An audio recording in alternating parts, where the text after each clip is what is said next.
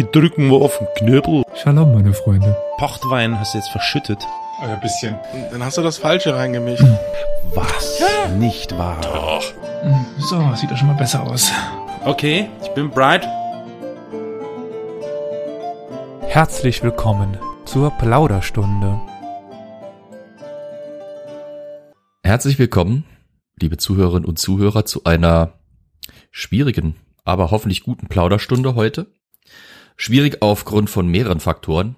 Das Thema wird eines sein, dazu kommen wir gleich. Das andere ist, dass wir heute nur ein Triumvirat aus äh, Kerlen sind, denn ich begrüße heute als einzige beiden anderen Teilnehmer den Karol in Dresden. Ja, guten Abend, lieber Flo. Ich freue mich trotzdem auch, wenn wir nur zu dritt heute in Erscheinung treten. Das wird toll, wirst du sehen. Also, also du weißt, wir drei, das wird eine gute Kombination. Ah, das Streamteam, die drei Damen vom Grill. Und den Olli in Köln. Oha, jetzt hast du Olli gesagt. Und damit ist die Folge schon historisch. Denn es ist die erste Folge ohne Elias.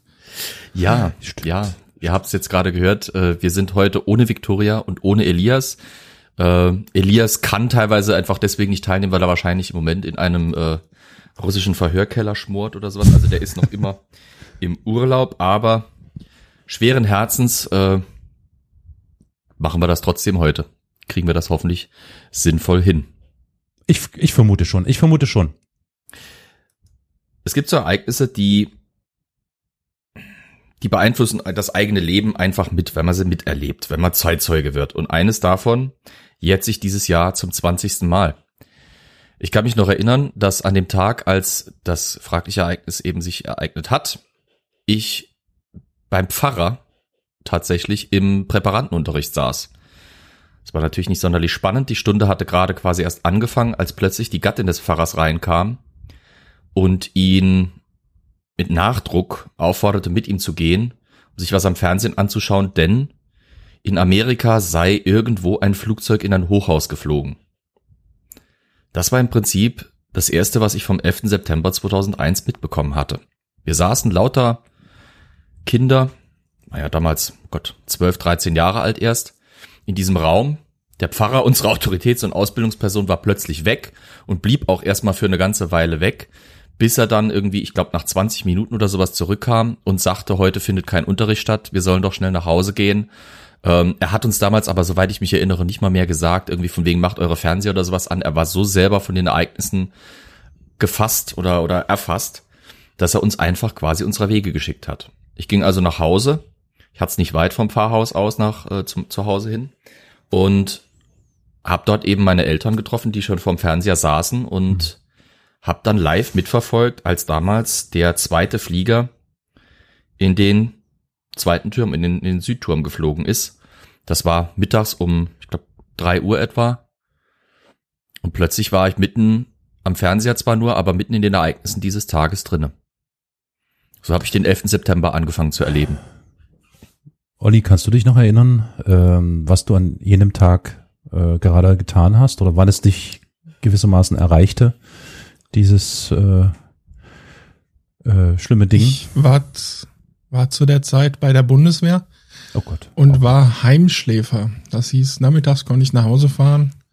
Wir saßen gerade in der Bahn, das weiß ich noch, und dann sagte irgendeiner in der Bahn, da ist äh, in New York in ein Hochhaus ein Flugzeug reingeflogen. Und wir dachten noch in der Bahn, ja, eine Cessna oder was, irgendwas ist da reingeflogen. Ja. Hm, hm, und genau, ja. ja, dann kam ich nach Hause und machte den Fernseher an. Wie halt immer, ne? In den jungen Jahren erstmal einen Fernseher an.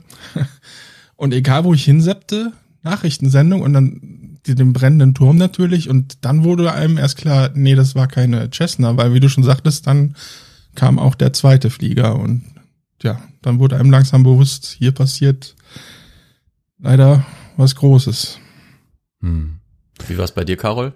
Äh, ich muss kurz nachdenken. Ich habe äh, in, im Stau gestanden im Auto und habe Radio gehört und da kam dann, ich weiß gar nicht mehr, um wie viel Uhr das gewesen ist unserer Zeit, aber es muss irgendwie gegen Nachmittag gewesen sein, gefühlt. Muss so drei Uhr. Ja, ja drei, vier Uhr. Mh, mh, mhm.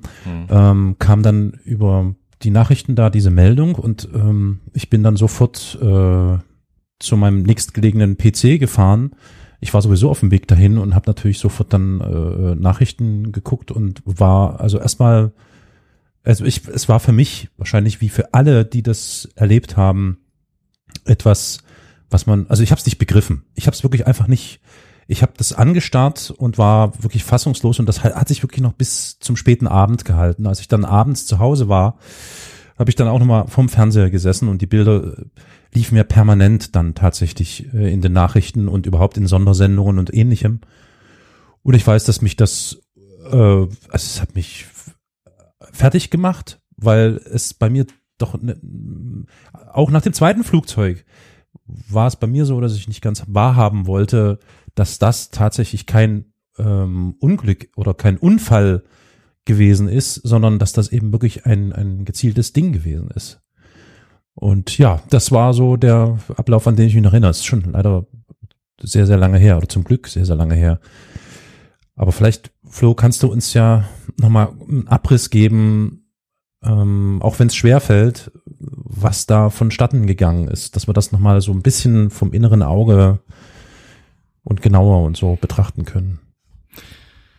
Ja, der 11. September 2001 war ein schöner Tag eigentlich. Sowohl hier als auch in den USA war strahlend blauer Himmel, Sonnenschein. Es war ein herrlicher goldener so Spätsommer, Frühherbsttag als in New York um 8.46 Uhr Ortszeit. Das ist plus sechs Stunden bei uns, 14.46 Uhr. Ähm, ein Flugzeug, American Airlines Flug 11 von äh, Los, äh, Quatsch, von Boston kommend nach Los Angeles fliegend mit, ich glaube, ungefähr 750 kmh den Nordturm des World Trade Centers traf.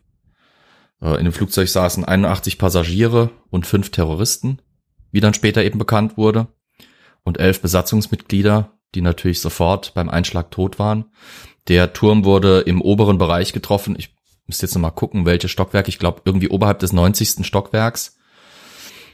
Und äh, damit begann quasi der Auftakt dieses Tages. Das Gebäude begann sofort zu brennen, natürlich oberhalb. Ich meine, die Flugzeuge waren frisch gestartet. Boston nach New York ist nicht weit. Hm. Ähm, das heißt, jede Menge Kerosin trat auf. Es gab eine riesige Verpuffung.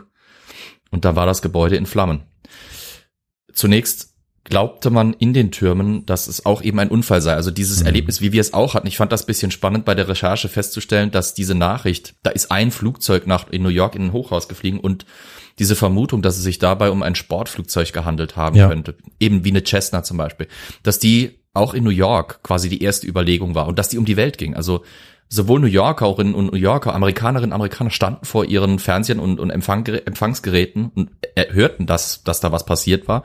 sofort war die Vermutung da, das kann ja nur ein Sportflugzeug, da ist halt irgend so ein Dödel in den Turm geflogen, auf gut Deutsch gesagt. Und das ging um die Welt. Das ging sogar so weit, dass im zweiten Turm, der ja noch nicht getroffen war zu dem Zeitpunkt, ich habe da Zeugenberichte gesehen äh, und, und Schilderungen von Überlebenden, äh, wurde sogar gesagt, also äh, die haben sie erst nicht richtig mitbekommen. Mhm. Dann wurde Entwarnung gegeben. Also ja, im ersten Turm ist was los, im Turm eins ist was los, aber bei uns ist ja noch alles in Ordnung. Ihr könnt wieder zurück an eure Arbeitsplätze, weil man hatte teilweise sofort nach diesem lauten Krach da ja. äh, begonnen zu evakuieren. Die Leute gingen teilweise zynischerweise wieder zurück an ihre Arbeitsplätze. Bis dann etwas mehr als eine Viertelstunde nach dem ersten Treffer um 9.03 Uhr Ortszeit United Airlines Flug 175 mit 51 Passagieren, fünf Terroristen und neun Besatzungsmitgliedern eben in den Südturm raste.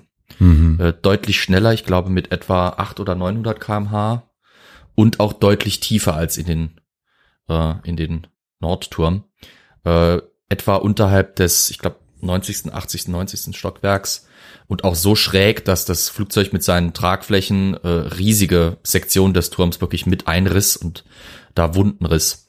Äh, ebenfalls wie bei Turm 1 sofort natürlich eine riesige Verpuffung und Brände begannen. Das, wie gesagt, bittere war, dass Leute teilweise wieder zurückgekehrt waren in ihre Arbeitsplätze nach in den in diesen kurzen 15 Minuten seit dem ersten Einschlag, ähm, die eigentlich quasi schon auf dem Weg raus waren. Mhm. Aber das waren ja nicht die einzigen Flugzeuge, ne? Also nee, das waren nicht die einzigen Flugzeuge. Genau, das war ja. das war im Prinzip nur der Schauplatz New York. Das das geht manchmal gerne auch in den Dokus unter, die genau, ich ja. mir auch gestern reingezogen habe. Da geht's halt nur New York, New York, New York. Mhm. Ähm, eine halbe Stunde nach dem Einschlag in, in den Südturm, dem zweiten Flugzeug eben um 9.37 Uhr oder also Ortszeit und 15.37 Uhr mitteleuropäische Zeit etwa, raste der umstrittene, sage ich jetzt schon direkt, direkt dazu, American Airlines Flug 77 in das Pentagon in Washington DC. Das Pentagon, der Sitz der ich sag mal, der Kopf quasi, das, das, das Zentrum der Militärverwaltung und strategischen Verwaltung der US-Streitkräfte weltweit, ähm, wo das Flugzeug, eine Boeing 757, die nach Los Angeles unterwegs war, von Washington DC aus, mit 58 Passagieren an Bord, inklusive fünf Terroristen und sechs Mitgliedern der Besatzung eben in diesen äußeren Ring dieses äh, Pentagons. Also es ist ein fünfeckiges Gebäude, der Name sagt's ja schon. Und das ist aus mehreren hintereinander gestaffelten Ringen, Gebäudeteilen und Ge äh, Gebäuderingen äh, quasi gebaut. Und in den äußersten schlug dieses Flugzeug dann ein, sehr tief über dem Boden. Das Gebäude ist bei weitem natürlich nicht so hoch wie das World Trade Center, das ja über 400 Meter hoch war. Ähm, das war quasi dann der dritte Einschlag eines Flugzeuges. Äh, forderte 125 Tote im Pentagon selbst, plus dann eben noch die 6 und, äh, nee, 64 äh, Menschen im Flugzeug eben. Mhm. Aber das war immer noch nicht das letzte, ja. weil wenige Minuten danach wiederum um 10.03 Uhr Ortszeit stürzte United Airlines Flug 93 bei Shanksville in Pennsylvania ab. Das Flugzeug war von New York aus gestartet und sollte nach San Francisco fliegen. War auch eine Boeing 757 äh, mit 33 Passagieren, vier Terroristen und sieben Besatzungsmitgliedern an Bord. Das stürzte quasi in ein grünes Feld, wenn man so will. Ähm, das ist auch so dieser häufig in den Dokumentationen irgendwie ein bisschen übersehene, aber in manchen wiederum extrem hochgespielte, ähm, ja, spannende Flug insofern, als dass dort ähm, die Terroristen zu viert nur waren. In den anderen Flugzeugen waren es immer fünf.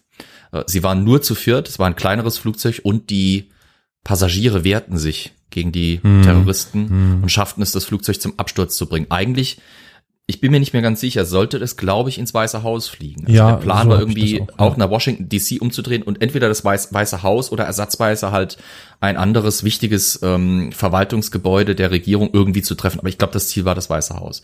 Hm. Also innerhalb von weniger als anderthalb Stunden waren vier Flugzeuge in den USA in verschiedene wichtige Landmarken gerast. Es waren hunderte Menschen sofort tot.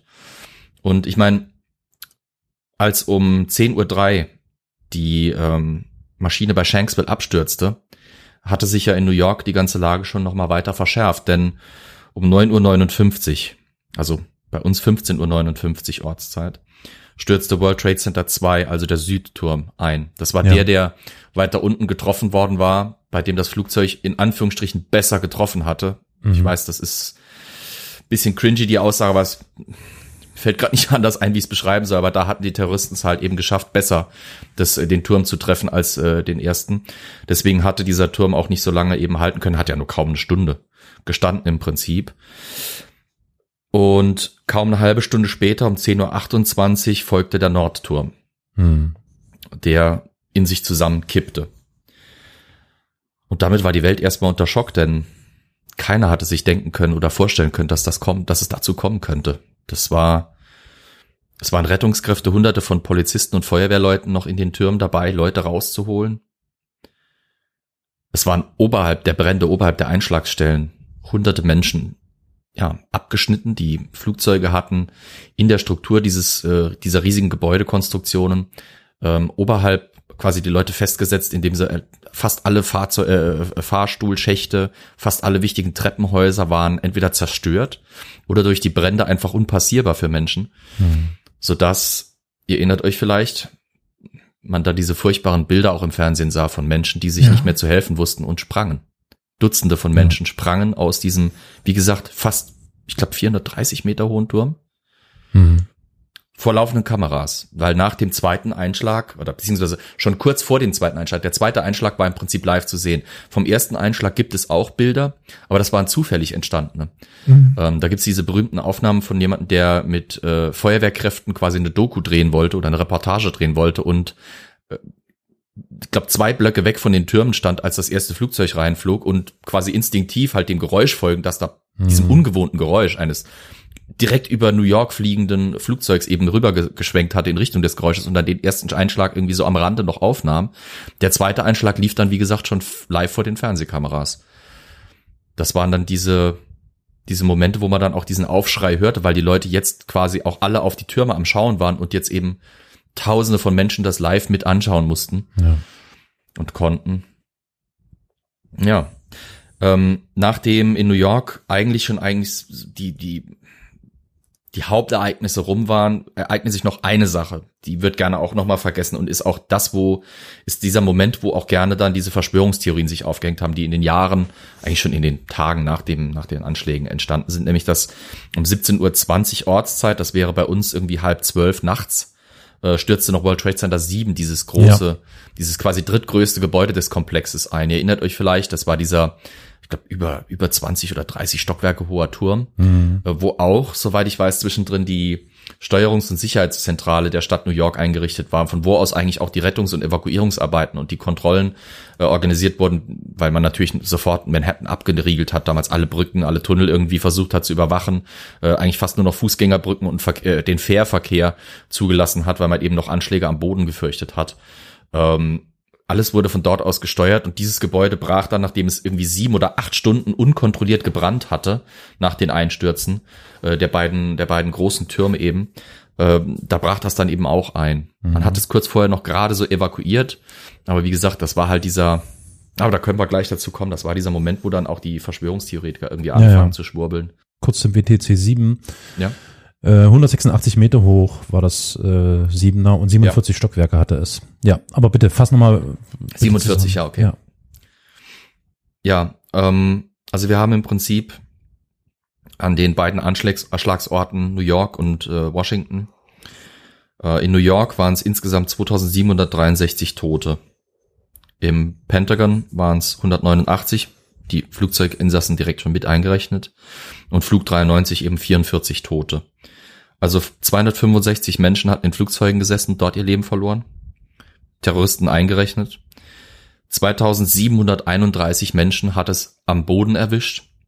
Also insgesamt starben an diesem Tag offiziell 2996 Menschen. Mhm. Innerhalb von weniger als zwei oder drei Stunden. Und Tausende wurden natürlich verletzt von den Trümmern, ja.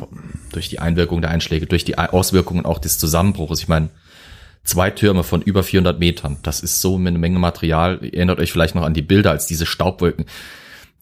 Jede Menge Katastrophenfilme äh, haben sich danach auch so ein bisschen orientiert an diesen Staubwolken und haben die teilweise mhm. auch imitiert in ihren Filmen, weil man dann das erste Mal wirklich sowas live gesehen hatte, wie sowas unkontrolliert zusammenbricht, diese Walze aus, aus Staub, Dreck und Blättern und Trümmern, die sich da durch die New Yorker Straßen gewalzt haben und die Leute, die davor wegrannten, das hat sich natürlich bei den Leuten, bei den Menschen eingebrannt. Bei mir auch. Also, wenn ich jetzt schon wieder an die Bilder damals denke, schnürt sich mir schon ein bisschen der Hals zu. Das war im Prinzip die Bilanz dieses Tages. Erst einmal Menschenleben. Unmittelbar natürlich gefolgt waren diese Ereignisse von Bestürzung weltweit. Ich glaube, das ist eine schamlose Untertreibung. Mhm. Ähm, die USA waren geschockt, die Welt war geschockt. Einen Tag nach den Anschlägen wurde äh, sofort im Hauptquartier der NATO, beziehungsweise wurden eine NATO-Sitzung, Sondersitzung abgehalten, mhm. in der ähm, festgestellt wurde, dass die USA eben angegriffen wurden, militärisch, dass ein Verteidigungs-, ein Bündnisfall sich eingespielt oder ereignet hatte. Das war auch, soweit ich weiß, das erste Mal seit dem Ende des Kalten Krieges, dass sowas passierte. Also, dass ja, äh, dieser ja. Bündnisfall ausgerufen wurde. Ja. Ähm, es wurde sofort spekuliert, wer könnte es gewesen sein. Es gab bis dato, glaube ich, noch, noch keine äh, Bekenner, Bekennerinformation, nichts dergleichen, ne? Oder? Wie war das? Gab es da schon irgendwas? Unmittelbar noch nicht. Nee, ja. Unmittelbar ja. gab es noch nicht. Die erste Vermutung war sofort unter Experten, die auch zum Teil publik wurde, dass es sich dabei um einen islamistischen Terroranschlag handelte, hm. dass es sich dabei um einen Anschlag der Terrorzelle Al-Qaida handeln könnte. Ähm, aber ich glaube, wenn ich mich richtig erinnere, dauerte es einige Tage, bis ja. tatsächlich dann auch zum Beispiel Osama bin Laden als diese große Schreckensfigur dann auch vertaucht ist.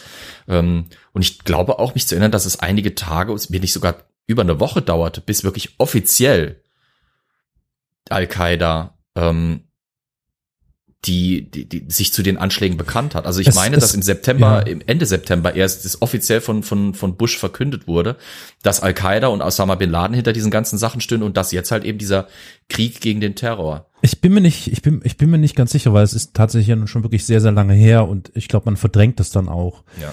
Aber ich habe irgendwie das Bild von Osama bin Laden, wie er mit einem Zettel in der Hand vor ja. einer Kamera sitzt vor Augen.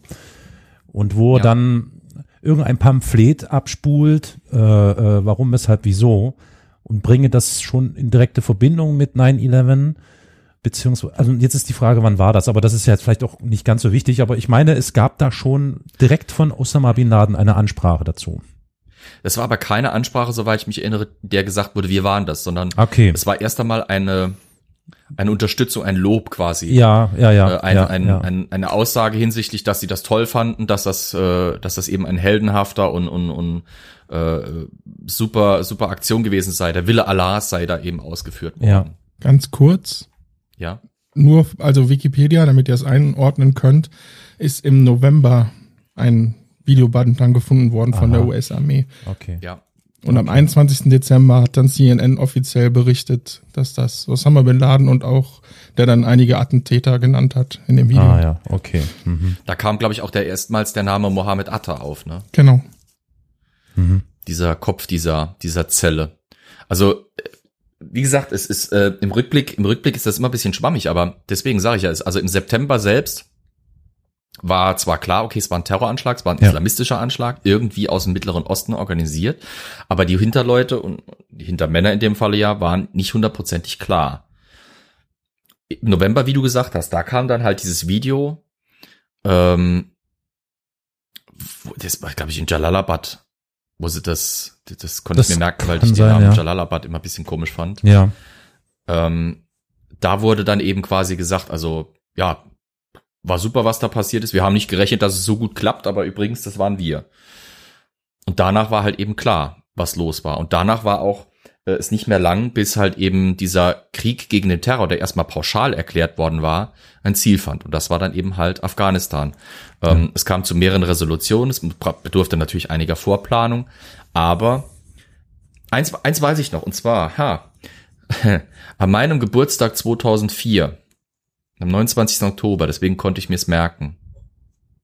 Da war ähm, diese Erklärung nämlich im Fernsehen. Da war diese Erklärung im Fernsehen, wo, wo, wo Bin Laden eben, das, das war das zweite Video quasi, wo er sich bekannte und sagte, warum er das war. Das war quasi seine, seine, sein Bekennervideo. Ja. Das kam da raus. Bin ich mir ziemlich sicher. Ja, vier Tage vor der Wahl. Vor der Wiederwahl wahrscheinlich, ne? Mhm, weil Bush war ja genau. schon. Ja, ja. Ja, das war also quasi dieses, ähm, dieser Komplex mit Al-Qaida. Was, was sich im Nachhinein rausgestellt hat, war, dass die Geheimdienste, die US-Geheimdienste eigentlich schon länger gewarnt hatten, dass sowas passieren könnte. Das hat sich dann eben später erst rausgestellt, ähm, dass eben die, diese schnellen Reaktionen von einigen Experten, die dann gesagt haben, ja, das war Al-Qaida, eben darauf basiert haben, dass die halt schon einige Informationen im Vorfeld abgegriffen hatten und schon äh, Vermutungen hatten, dass was anstehen könnte, aber ihnen nicht ganz klar war, was jetzt genau anstehen würde. Und es war ja auch dieser eine, einer dieser Faktoren, der, der den 11. September 2001 so dermaßen zu einer empfundenen, das betone ich extra, empfundenen Zäsur für viele Menschen gemacht hat, war, dass der Maßstab sich geändert hatte. Terroranschläge hat es immer gegeben. Hatte Ja. es schon vorher, länger. Ähm, für uns im Westen hatten sie sich halt meistens so abgespielt, dass entweder im fernen Osten eben sich die, oh ja, sprengen sich die Araber und die, die Israelis halt gegenseitig in die Luft, ne? Das war so der, der Stammtischjargon dann, jo, da ist wieder halt in Palästina, ist wohl wieder einer mit einer Bombe irgendwo in der Bus oder sowas. Ah ja, aller Hopp kennt man jo, ne? Nur plötzlich war es ein Ereignis, nicht einfach nur im Westen, sondern in den USA. In diesem, in diesem Moloch der Macht. Und dann auch noch in New York.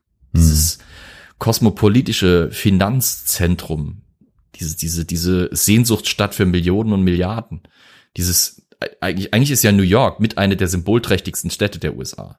Ich glaube, die meisten, wenn sie an USA denken, denken zuerst an die Freiheitsstatue und an New York, bevor sie an Washington DC oder, oder Boston oder sowas denken. Das ist diese Emblematstadt. Und im Herzen dieser, dieser Stadt, im Herzen dieser westlichen Welt, dieser Anschlag, das hatte halt natürlich seine Auswirkung. Naja, ähm, auf jeden Fall wurde dann schon ziemlich bald ähm, mit Bombenangriffen in oder mit, mit Bombard Bombardierungen in Afghanistan begonnen. Das war am 12. September, wie gesagt, wurde also einen Tag danach wurde schon direkt äh, im UN-Sicherheitsrat eine Sitzung und eine Resolution getroffen, die eben diesen Bündnisfall einberief. Das war äh, direkt gefolgt quasi, also der UN-Sicherheitsrat stellte fest, die USA sind unter einem Angriff Ähm, danach ist natürlich direkt automatisch die NATO eingegriffen oder eingeschritten, hat dann äh, Artikel 5 müsste das sein, äh, NATO-Bündnis-Beistandsfall ähm, ausgerufen und natürlich kam die Reaktion aus der ganzen Welt. Ich weiß noch, damals war Rau Präsident, Genosse Rau, der reagiert hat und Schröder war Kanzler. Ja. Äh, Schröder hat sich ja damals mit dem, mit der Aussage dieser pauschalen Unterstützungszusage Ja, ja. ein bisschen, bisschen weit vorgewagt damals. Da, das, das Spannende ist, ich meine, diese Folge machen wir ja zum teilweise auch, weil ich, weil ich drauf quasi angeregt habe, auch wenn ich es im Moment ein bisschen bereue teilweise, weil es halt einfach eine ziemlich schwierige Sache ist. Aber das Spannende ist, dass viele junge Menschen halt eben heutzutage groß werden, ähm, die jetzt schon 20 sind oder, oder 17, 18 sind und das Ereignis halt eben nicht mitbekommen haben. Die sind mit diesem Krieg in Afghanistan, die sind mit diesen, die sind im Post-11. September-Zeitalter groß geworden und können sich das teilweise gar nicht mehr vorstellen, wie die Welt vorher auch war. Es gab nämlich Unterschiede durchaus. Es, es, diese, dieser, diese Anschläge, dieser daraus resultierende äh, Krieg, diese, diese heftige Reaktion des Westens auch, hat in meinem Empfinden zumindest auch äh, ein massives Umdenken äh, hinsichtlich des, des Nahen Ostens im Westen ausge, ausgeübt. Also kurze Zeit nach diesen Anschlägen hat man schon direkt gemerkt, das, was wir heute zum Beispiel noch in den Reihen der AfD so extrem sehen, dieser Anti-Muslim, äh, dieser Anti-Islamismus Ja. und so weiter, das hat damals schon direkt sich innerhalb von Stunden und Tagen ausgeübt. Ich weiß, dass wir am 13. oder 14. September irgendwie in den Nachrichten gehört haben, dass es in den USA zu Übergriffen über auf Ja, ja. muslimische Genau. äh, Mitbürgerinnen und Bürger gekommen ist. Sogar zu Morden.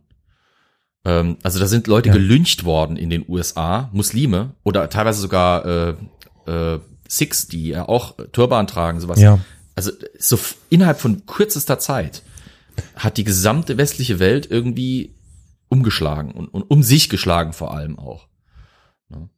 Also ich finde, ich, ich empfinde das ganz genauso. Ich meine, das wird jedem so gehen, der das irgendwie bewusst miterleben musste, äh, weil er schon alt genug war. Äh, ich denke schon, das ist wirklich ein, ein, äh, wie du sagst, eine Zäsur gewesen. Und der Beginn einer gänzlich anderen Zeit in vielerlei Hinsicht, um, um jetzt nochmal vielleicht kurz darauf einzugehen, wie du sagtest, dass sich dann natürlich sofort diese Ressentiments gegen arabisch aussehende oder arabisch heutzutage, man sagt ja arabisch gelesene Menschen sofort Bahn brach, ähm, äh, war etwas, was, das hast du überall gefunden, überall. Ich kann mich noch Jahre danach erinnern, zwei, drei, vier Jahre danach, wenn ich in einem Flugzeug saß und, also, okay, ich gebe zu, frisch, also nach diesem schrecklichen Anschlag oder den Anschlägen, ähm, war es so, dass ich mich in Flugzeugen unwohl gefühlt habe, sobald ich zum Beispiel Männer gesehen habe, die einen eher Vollbart hatten oder so. Das hat sofort ein ungutes Gefühl mehr Ja. hervorgerufen. Das ist schrecklich. Das ist was, was Ja. mit diesem Anschlägen geschehen ist. Viel mehr noch, weil das war natürlich, man, wie man so schön sagt, ja, im Herzen der Demokratie und so. Das ist ja so pathetisches, aber so im Herzen einer zivilisierten Stadt, einer wirklich, einer, einer Großstadt und andere Städte, ähm, hat dazu Einer geführt. Großmacht vor allem. Naja, ja, Großmacht, aber ich als kleiner Mensch empfinde das nicht als, weißt du wie? Ja, das okay. kann man auf politischer Ebene so sagen, aber Ja, so ja. als Otto Normalverbraucher ist das so mitten ins Herz rein.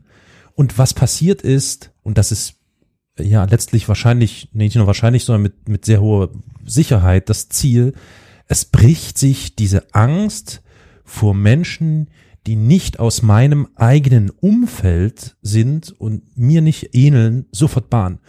Und das ist einfach, was Ja. da, was damit geschehen ist, ist wirklich grauenvoll und ähm, bereitet mir bis heute noch wirklich Qualen, weil das ist einfach, aber wir werden das dann noch wahrscheinlich etwas vertiefen, weil das ist einfach unglaublich, was, was, was danach geschehen ist, so mit den Menschen und mit, mit, mit so vielen Ländern und also Wahnsinn. Ja, plötzlich hat für eine ganze Weile lang jedes Flugzeug irgendwie so ein mulmiges Gefühl äh, ausgelöst. Ne? Ja. Wenn du irgendwo in der Stadt warst und es ist ein, ein, ein Passagierflieger drüber geflogen, hast du irgendwie gedacht, äh, es, es war, es war komisch. Mhm. Ich meine, natürlich, der, der Medienrummel war natürlich da auch zum Teil dran schuld. Ne? Also ich meine, für Wochen war der 11. September dominierend. Ja. Äh, die, die Aufräumarbeiten, die, die ja über Wochen gehenden Versuche, noch Leute in den Trümmern zu, die haben die Nachrichten dominiert, die, die sich überschlagende politischen Ereignisse, äh, dieser, dieser Bündnisfall, der dann eigentlich, die Frage, die sich ja auch damals, ich meine, wie gesagt, nochmal der Hinweis, viele junge Menschen, die vielleicht hoffentlich diese Folge auch immer mal hören, ähm, kennen es nicht anders, als dass Bundeswehrkräfte außerhalb Deutschlands waren. Wir haben damals ja, also ich habe damals das so erlebt, dass wir, dass wir die Frage hatten, Scheiße, bricht jetzt nochmal ein Weltkrieg aus? Ja, ja, d- äh, ohne Frage, ganz Also, genau. Es ja. war so ein, es war so ein elementares Ereignis. Es war, es war nicht klar, was kommt jetzt. ja. Und wie, wie steht Deutschland auch noch da drin? Wie steht der, wie steht Europa zu den USA? Was macht die USA? Was machen die USA jetzt? Ich meine, jetzt 20 Jahre später hat der Ruf der USA auch dank den Entwicklungen nach dem 11. September schwer gelitten. ja. Damals waren die USA, also ich hatte noch ein anderes Bild von den USA, als Ja. ich es heute habe. Ich meine, ich, ich bin ja aus Zweibrücken, war ein US-Flughafen äh, Flughafen eine ganze Weile lang, bis dann eben Rammstein das Ganze mitgeschluckt hat und der wichtigste Stützpunkt war. Bei uns in der Heimat ist immer, waren US-Amerikaner immer ein Teil des Alltags. US-Soldatinnen und Soldaten, die in ihrer Freizeit in die Stadt kamen, Mhm. die einkaufen kamen, die dort gewohnt haben. Äh, Das ist ja noch heute so. Wenn du, wenn du um die Gegend um Rammstein kommst, in fast jeder Stadt oder in jedem Dorf ist ein gerütteter Teil der, an- der dortigen Bevölkerung sind US-Amerikaner, die halt dort wohnen. Ja. Und dann halt auf ihre Airbases oder ihre Stützpunkte eben fahren und dort arbeiten. Und damals war dieses, dieses freundschaftliche Verhältnis und dieses, dieses Bild von den USA wesentlich friedlicher und, und sicherer und so auch noch, noch ein bisschen nostalgischer als heute, muss ich ganz ehrlich sagen. Äh, damals standen die USA noch für diese Sicherheit und Freiheit. Und auch gerade dieses Sicherheitsbild, das dann halt eben da so dominiert hat, die, die, die, die großen Amis, die da sind, die uns immer helfen, die immer quasi ähm, als, als so eine die letzte Großmacht, die aus dem Kalten Krieg übrig geblieben ist, noch irgendwie dastand und plötzlich werden die mitten in ihr Herz getroffen. Das hat schon schwer das Bild an dem Bild gerüttelt. Ne? Das mal von den USA, also dass ich zumindest von den USA hatte. Ich meine, ich war zwar noch relativ jung, aber naja, bisschen frühreif, was manche Sachen eben anging und solche politischen Sachen haben mich damals schon umgetrieben dann auch. Ne? Auch wie gesagt dann die Frage, wie ich schon gesagt habe, was passiert jetzt aus, aus Sicht von Deutschland? Äh, weil halt eben sofort die öffentliche Debatte anfing, okay, die USA ziehen in Krieg, was machen wir? Gehen wir mit? Darf Deutschland überhaupt mit? Also ich denke, Deutschland war zu dem Zeitpunkt natürlich schon nicht mehr ganz, ähm, wie soll ich sagen, nicht mehr ganz unerfahren. Ne? Es gab schon den ersten Auslandseinsatz der Bundeswehr, wann war es, 98? Kosovo, Ja, ne? Jugoslawien, Kosovo. Grafo. Äh, Genau. Das war schon Der war schon da auch erst drei die- Jahre alt, ne? Ja, ja, gut, aber aber ich meine, das war noch so frisch, ja, und und schon das war Ja. aus aus äh, militärischer Sicht und aus deutscher Sicht schon eine Zäsur und etwas, was man ja bis heute der, den den Parteien, also in diesem Fall der SPD und den Grünen vorwirft und ähm, ja, man kann jetzt darüber streiten, ob berechtigt oder nicht berechtigt. Ähm, und dann kommt so etwas, so also ja, ja, also ähm, ich ich, man mag sich gar nicht in, in, in die Lage der, der Führungskreise und, und Regierungspositionen versetzen, was da vorgegangen sein muss. Also, ne, also ich meine, Schröder hin oder her und äh, alles, was damit zusammenhängt, oder Fischer als Außenminister, war der da noch Außenminister? Ich glaube schon. Genau, ja. Mhm. Ja, ja, der war der Außenminister, Joschka Fischer. Ich glaube auch, dass, wenn ich, ich erinnere mich noch an die Pressekonferenz. Mhm. Äh, erinnert ihr euch die noch an die noch, wo ähm, Schröder steht vorne am Pult und erklärt eben, dass wir in Afghanistan wohl mitmachen werden und hinten dran steht Fischer und äh, plötzlich spielt, was war es nochmal, welches Musikstück war das nochmal? Ah! Irgendwie, ich weiß nicht mehr, Wilhelm Tell oder? Nee, nee, war nicht Wilhelm Tell, war irgendwas Düsteres. Auf einmal spielt, äh, klingelt Fischers Handy los mit so einem Ach was, ja, okay. Mhm. bedrückenden klassischen Spiel, ja. Okay, ja, ich erinnere okay. mich da noch dran. Mhm. Weil das war, das war sowieso zu der Zeit waren ja gerade polyphone Handys im, im Kommen. Aber äh, dieses, dieses Bild, da steht ein Grüner und ein Roter. Ein SPDler und ein Grüner stehen da und äh, verkünden im Prinzip, dass wir jetzt als Deutsche in, in den Krieg nochmal ziehen. Und halt Ja. nicht eben als Sicherungsaktion wie in, in KFOR, Ja. wo ja wirklich nicht unbedingt, wo, wo die Deutschen reingingen als Sicherungskräfte. Jetzt sollten Ja, es gab auch Luftangriffe, ne? Das darf man nicht vergessen. Unsere Ne? Soldatinnen und Soldaten mitkämpfen. Ja, ja. Ja. Ja, ja, Luft, Luftangriffe schon, aber am Ja. Boden halt, ne? Ja, ja, ja. Nee, also das, äh, ich, die Reaktion von Schröder, mh, also sozusagen sofort äh, ähm, ohne Wenn und Aber die Partnerschaft zuzusagen. Ja, im Nachhinein kann man immer kritisieren, ne? Also, aber ich denke, das ist äh, eine Situation, also, also in der Haut möchte ich nicht stecken. Das ist, pff, Gab's denn, gab es denn noch andere ähm, Bündnispartner, die sofort gesagt, also ich meine, wahrscheinlich Großbritannien nehme ich mal an, das ist ja klar. Wer hat denn noch so gesagt, jetzt ja? Ja, ja, das war dann diese Koalition der Willigen, oder die sich da Mhm, zusammengefunden mhm. hat, oder? Ja, Also eigentlich, also man muss ja noch dazu, ich habe übrigens mich gerade erinnert, es war äh, Toccata und Fuge von Bach. Oh Gott, oh die, Gott, oh Gott, oh Gott. äh, Okay, meine ich, ja. Der mhm. Klingelton von. Ja. also sehr passend. Ja. Da wird gerade vorne über Krieg gesprochen und beim Außenminister klingelt das macht. di- di- di- di. Ja, Kommt gut. Ähm, also der Afghanistan-Krieg war ja nur ein Teil. Es war ja dann auch ziemlich bald, nämlich 2002, ähm, Irak. Nee, beziehungsweise drei. 2003 war es. 2003 kam der Irakkrieg direkt schon damit. Das heißt, plötzlich war es ja nicht nur der Afghanistan-Krieg, sondern auch der Irakkrieg. Gut, wobei man dazu sagen muss, beim Irakkrieg war ja das, das eigentlich jetzt, also wirklich unfassbare, dass die ja wirklich ohne Mandat und dass es ein UN-Mandat gegeben hätte, Ja. dass, dass die, die Amis und die Verbündeten gesagt haben, wir gehen da jetzt rein. So. Also das ist ja auch, Ja. ne, also meine Fresse, Das war meine. doch auch Joschka Fischer, ne? Der dann Das war auch gesagt hatte, ja. äh, Ja. I'm not convinced. ja. Also das muss Genau, man, ja, I'm not convinced. Also, vielleicht sollte man das noch kurz erklären. Also, Ja. beim Afghanistan-Krieg war ja der offizielle Kriegsanlass grob runtergebrochen, der Al-Qaida operierte von Nord äh, Nordafghanistan aus. Und die Taliban, das dortige Regime, unterstützten die und schützten die auch. Als dann die USA eben offiziell an die Taliban-Regierung herantraten und Auslieferung von Osama bin Laden und den Köpfen der Al-Qaida-Organisation eben forderten, also beziehungsweise die Auslieferung eben äh, an die USA, sagten die eben nein.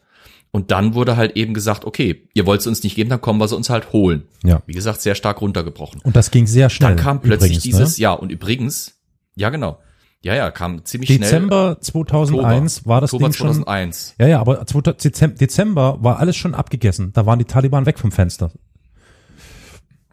Da waren die, die wichtigsten Stützpunkte, da war zum Beispiel Kundus und Kandahar erobert. Ja. Aber im Oktober hatten die mit Bombenangriffen angefangen, da weiß ich nicht noch ja. die Bilder. Genau. Ähm, die, die, die, die Bilder von diesen Luftangriffen, äh, die, Auf die Felsen. Aufnahmen, diese typischen Infrarotaufnahmen, was das- in grün. Ja, auf Felsen, ja. ja. das war, wo ich so dachte, wow, okay, die vermuten, ja, die sitzen da in, in Höhlen und äh, bombardieren da irgendwelche Felsmassive, weil da könnte ja einer in der Höhle sitzen. Ja. Das, das war wirklich, ja.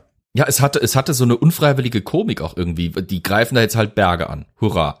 Was soll das? Aber dann, wie gesagt, wie du gesagt hast, dann kam im November, äh, begannen eben dann die Bodenkämpfe. Und dann im Ende November war das Ganze schon abgefrühstückt.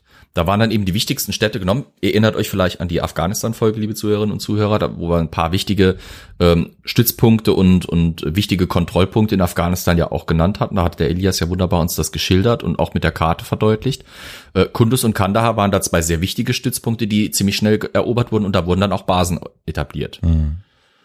Und äh, innerhalb von Wochen brach das gesamte Regime dort zusammen. Komplett.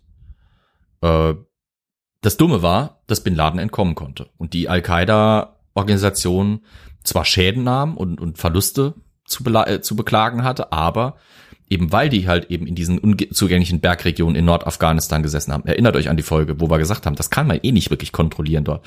Weil die USA teilweise wirklich auf Vermutungen bombardierten, ähm, entkamen da etliche der Kämpfer, unter anderem, wie gesagt, auch dieser inzwischen ja dann in diesen Wochen zur, zur absoluten Horrorfigur. Ich meine, plötzlich hieß es äh, Hitler, Stalin, Osama bin Laden Ja. in einer Reihe.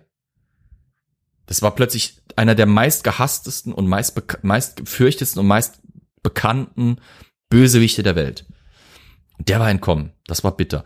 Und dann wenige Wochen oder wenige Monate danach dann quasi wieder, nachdem sie eben in, nee, nee, es war nicht wenige, es war fast ein Jahr, nachdem der Afghanistan-Krieg angerollt war und irgendwie dann auch so ein bisschen schon sich in so eine Art, als sich so ein bisschen totgelaufen hatte, kam dann plötzlich diese Sache und übrigens, ähm, da unten im Irak sitzt dieser böse Diktator äh, Saddam, äh, Saddam Hussein und der unterstützt die Al-Qaida.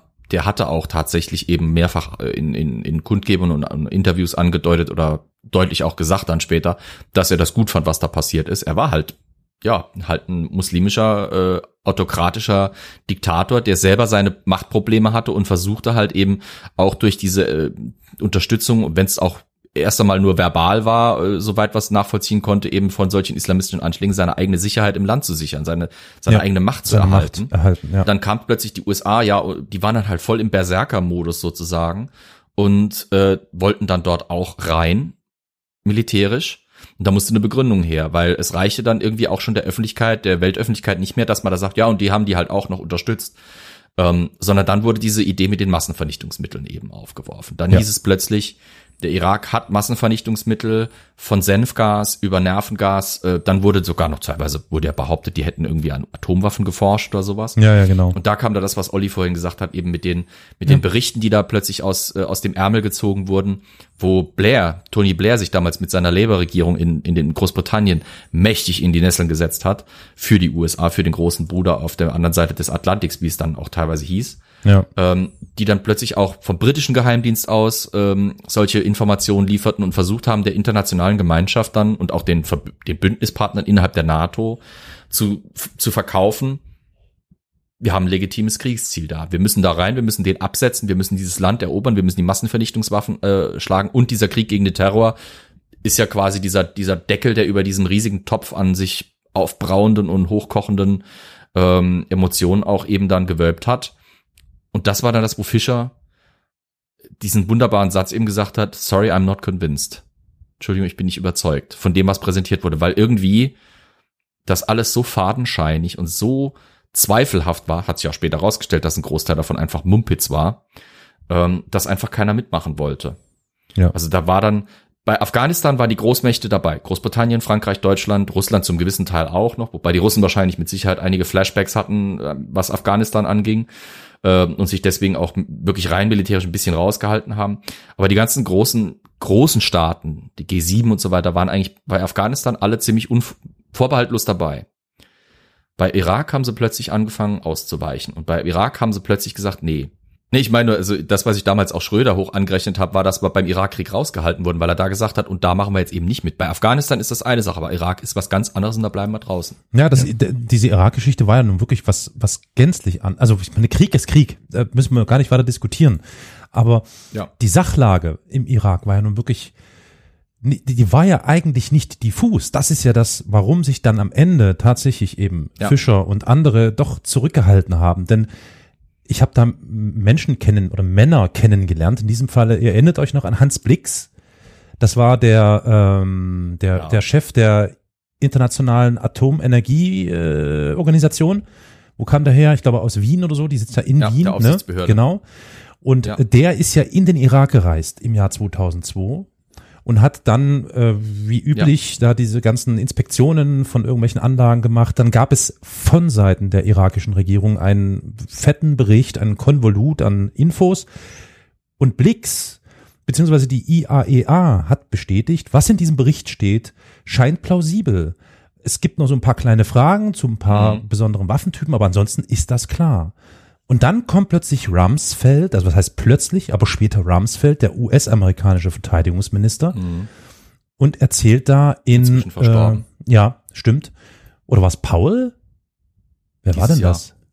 War nee, das nee, Pa- Paul nee, es war, Rumsfeld, war, ne? war, äh, war äh, Außenminister Ah, und Rumsfeld war Rumsfeld, genau. Verteidigungsminister. Und ich kann mich noch an diese, an, Genau. an diese UN-Sicherheitsratssitzung erinnern, wo Powell mit einer, also wirklich mit einer, ja, also es auf, auf komischen Angaben äh, basierend gesagt hat, nee, das ist Quatsch, wir haben da noch Sarin und Senfgas gefunden und keine Ahnung und dies, das und es ist klar, es gibt dort noch viel schlimmere Sachen.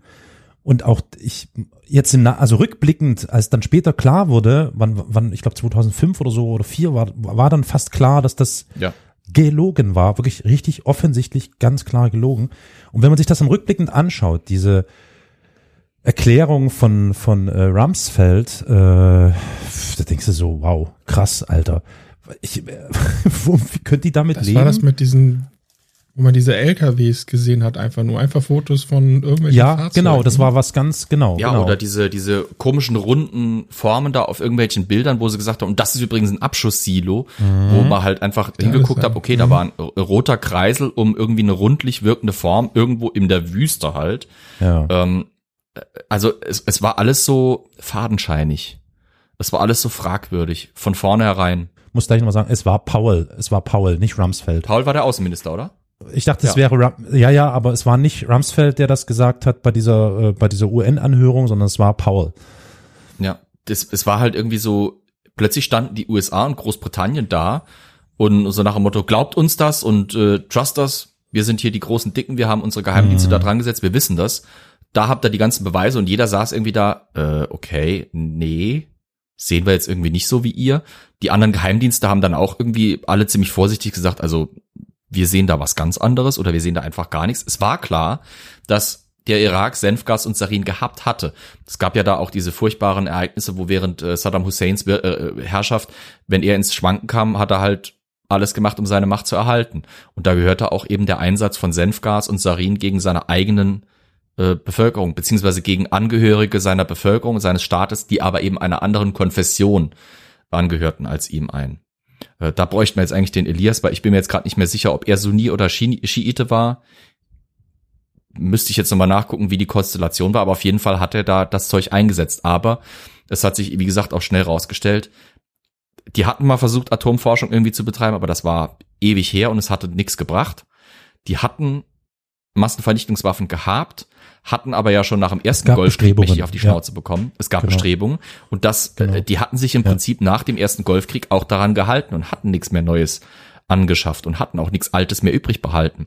Das heißt, wie gesagt, da wurde quasi diese Prügelknabe aus dem, aus dem Schrank geholt. Immer so ein Stückwerk. Also ich äh, weiß, da gab es auch irgendwie äh, Berichte, Presseberichte über den Kauf von irgendwelchen Aluminiumröhren, also zigtausende, die Irak gekauft haben soll, Ja, ja. um Anreich äh, Urananreicherungsanlagen zu bauen. Aber ja, also so richtig hieb- und stichfest war das natürlich nicht, ja. Dann kam diese, diese spannende Kiste mit der sogenannten Koalition der Willigen. Erinnert ihr euch an die? Mhm. Weil nachdem die USA sich quasi äh, gerade bei den westeuropäischen Staaten ziemlich die äh, Zunge fusselig geredet hatten und nichts dabei rumgekommen war für den Irakkrieg, ähm, kamen sie eben plötzlich mit einer Liste, mit einer Koalition der Willigen um die Ecke und irgendwie saß ein Großteil der internationalen Gemeinschaft da, hat die Augenbraue hochgezogen und gesagt, okay, weil diese Liste umfasste etliche Staaten. Ich habe ich hab die Karte gerade mal vor Augen. Ähm, ich kann sie euch mal vorlesen, welche das waren. Da könnt ihr mal sehen, welche gewaltigen Militärmächte sich da plötzlich hinten dran gestellt hatten, hinter die USA und die unterstützten. Also Afghanistan, das damals frisch erobert und unter einer amerikanischen Marionettenregierung saß. Albanien, Angola, Australien, Aserbaidschan, Bulgarien, Kolumbien, Costa Rica, die Tschechische Republik, Dänemark, die Dominikanische Republik, El Salvador, Eritrea, Estonia, also Estland, sorry. Äh, Ich lese es aus dem Englischen, übersetze sie gerade quasi analog.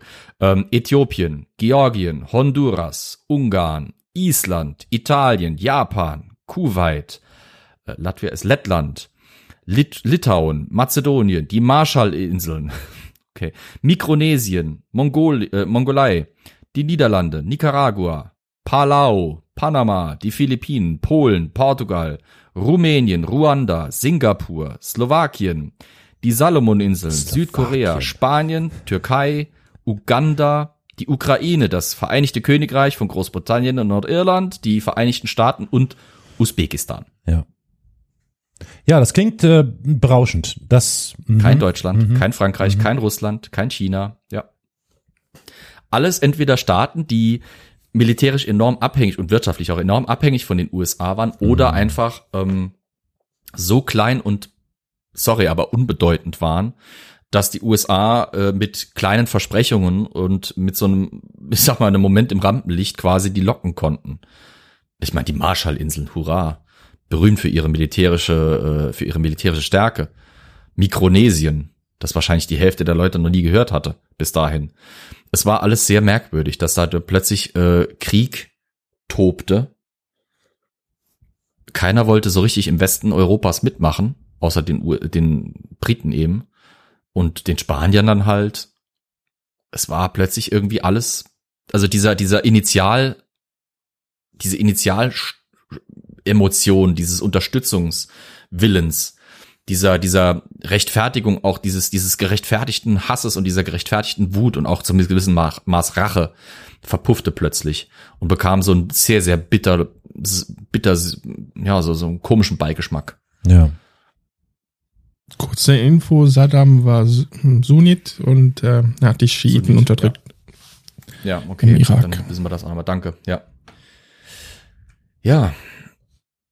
Die Wochen nach dem 11. September waren halt, wie gesagt, beherrscht von diesen Ereignissen, beziehungsweise auch natürlich vor Ort von den erschreckenden Bildern, die dann entstanden sind. Ähm, man hat ja noch Wochen nach dem Zusammensturz der beiden Türme, noch, noch Monate und sogar, ich glaube, noch Jahre nach dem Zusammensturz der beiden Türme Reste von Menschen auf den Dächern äh, umliegender Gebäude gefunden. Ein Großteil auch der, der Gebäude im unmittelbaren Umfeld des äh, World Trade Centers waren unbewohnbar natürlich durch die Druckwelle des Zusammensturzes, waren Fenster zerstört, äh, waren Türen rausgerissen, war, das Problem war auch, die Türme waren ja in den 70er Jahren gebaut worden, in den 80ern meine ich eröffnet worden.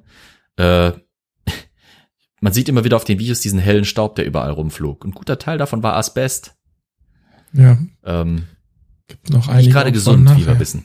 Ja, Ja, genau. Also äh, es gibt auch noch heute, ja, es gibt heute noch äh, Opfer äh, oder Überlebende dieses Tages, die mit Lungenproblemen zu kämpfen haben, einfach wegen des Staubs, den sie eingeatmet haben. Ne?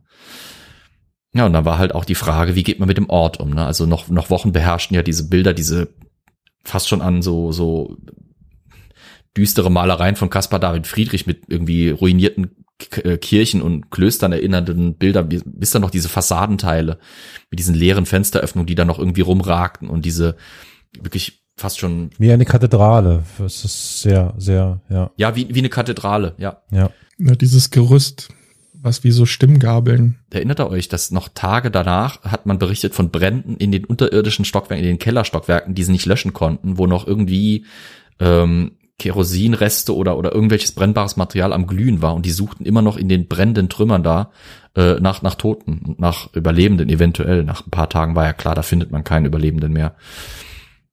Und auch ein großes Problem dieses Zusammensturz dieser hohen Hitze, dieses Druckes etc. Viele der Menschen, die eben an diesem Tag zu Tode kamen, blieben und bleiben auch heute noch zum Teil nicht identifizierbar. Also etliche Hinterbliebene haben sind zwar inzwischen ziemlich sicher, also äh, ich glaube, das können wir jetzt wirklich mit ziemlicher Sicherheit sagen, dass 20 Jahre danach keiner mehr wirklich auftaucht. Ähm, die sind sich jetzt zwar sicher, dass sie tot sind, aber die haben teilweise keine Hinter Hinterlassenschaften, die haben keine Überreste, die sie irgendwie beisetzen konnten, weil die Menschen einfach weg waren. Die wurden entweder sind die in den Feuern, die dort ge- gebrannt haben, verbrannt oder sind bei den Zusammensturz unter den riesigen Trümmermassen so ja regelrecht zerrieben worden, so ekelhaft wie es ist und so furchtbar wie es ist. Ähm, die, die waren dann halt einfach weg, die Menschen. ja. Boah, schüttelt mich gerade nochmal, wenn ich drüber nachdenke über die Zeit damals. Also es war, es war wirklich ein großer Umbruch. Die Stimmung, ich war, wie gesagt, bei der Bundeswehr zu dem Zeitpunkt. Mhm. Ich war beim Heeresamt hier in Köln und da ging es ganz locker eigentlich zu. Es gab eine Firma, die vorne da den, den Einlass äh, kontrolliert hat. Und das war's. Also Sicherheitsvorkehrungen waren eigentlich sehr locker. Und dann von jetzt auf gleich wurden wir dann ausgebildet, wie man mit Spiegeln und hast du nicht gesehen, Autos kontrolliert. Es wurden Maschinengewehre vorne ans Tor gestellt, was ich so vorher gar nicht gesehen hatte. Und also die Stimmung ist sofort umgeschlagen. Und es wurde alles irgendwie ein bisschen ja, ernster, ist irgendwie blödes für die Grundwehrdienst, aber ja, es wurde, Ja.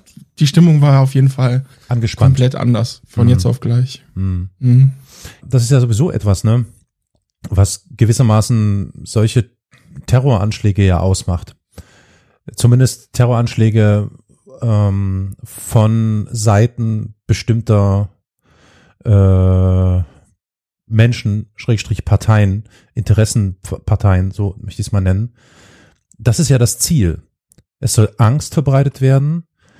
Das ist ja Terror und Panik verbreitet werden. Und das hat tatsächlich auch funktioniert. Und deswegen empfinde ich auch den ähm, 11. September 2001 als eine ganz massive Zäsur.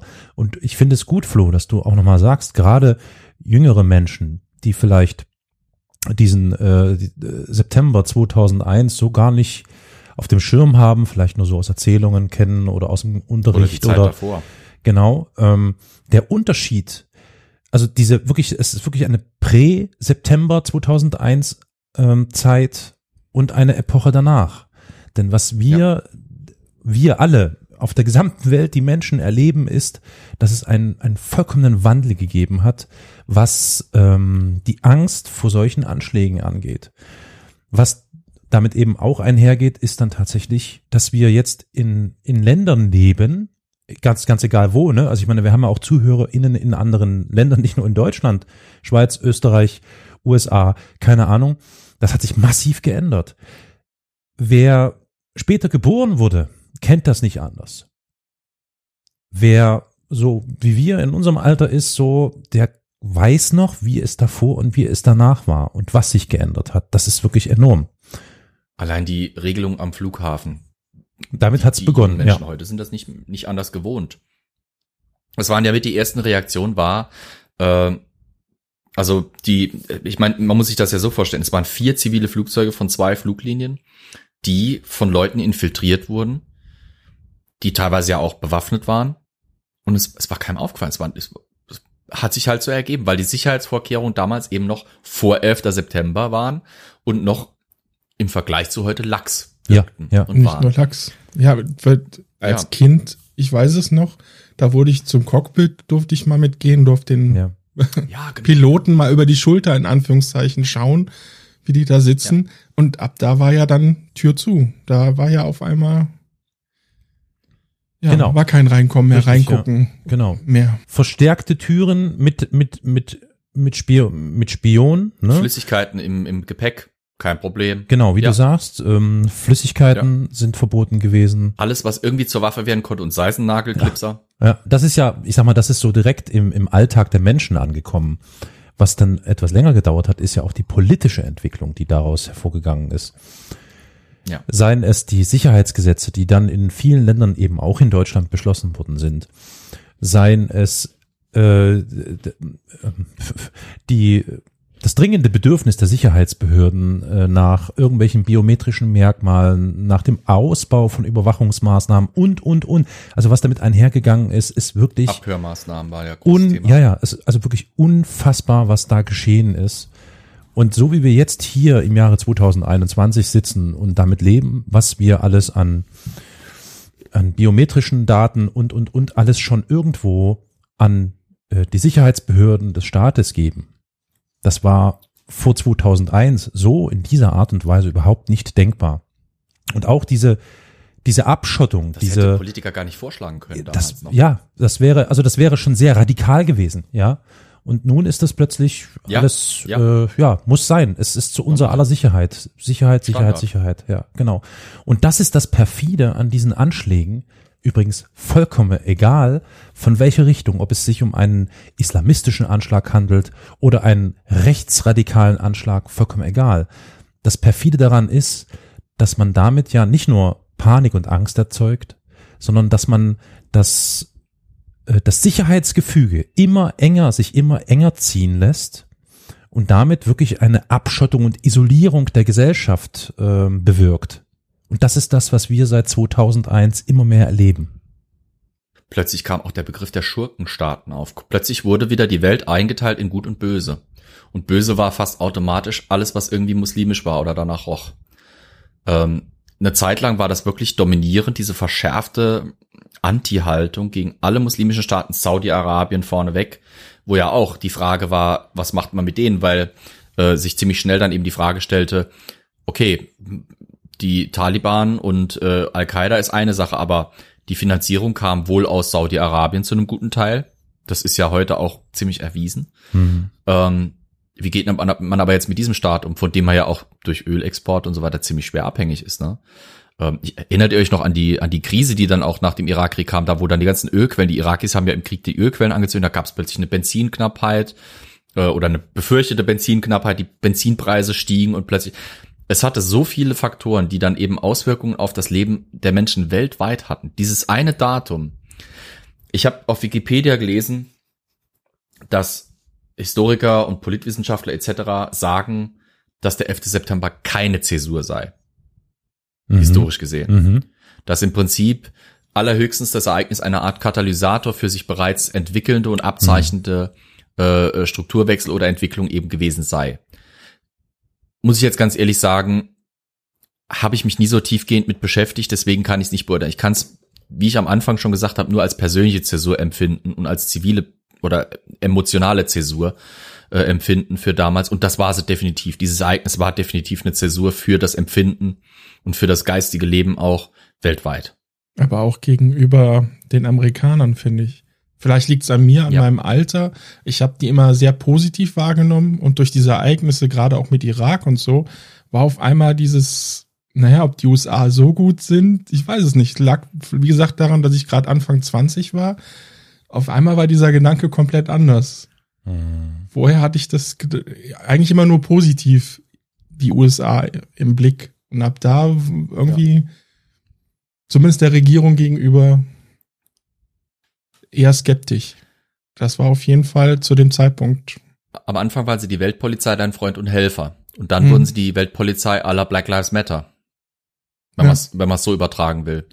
Ähm, die USA als große Hegemonial- und Sicherungsmacht, als Sicherheitsgarant auch für den Westen, als damals ja auch noch Leuchtturm des Friedens, der Freiheit und dieser libertären Gedanken und so weiter. Ich meine, okay, die waren im Kosovo ja auch dann quasi vor unserer Haustür aktiv geworden, aber da hat man ja irgendwie noch mitbekommen, die, also ich als Kind damals mitbekommen, da waren ja irgendwie schreckliche Dinge passiert mit Völkermord. Heute weiß ich ja natürlich Ja. als Erwachsener, wie, Ja. wie, welche Ausmaße das hatte und wie schrecklich das wirklich auch war.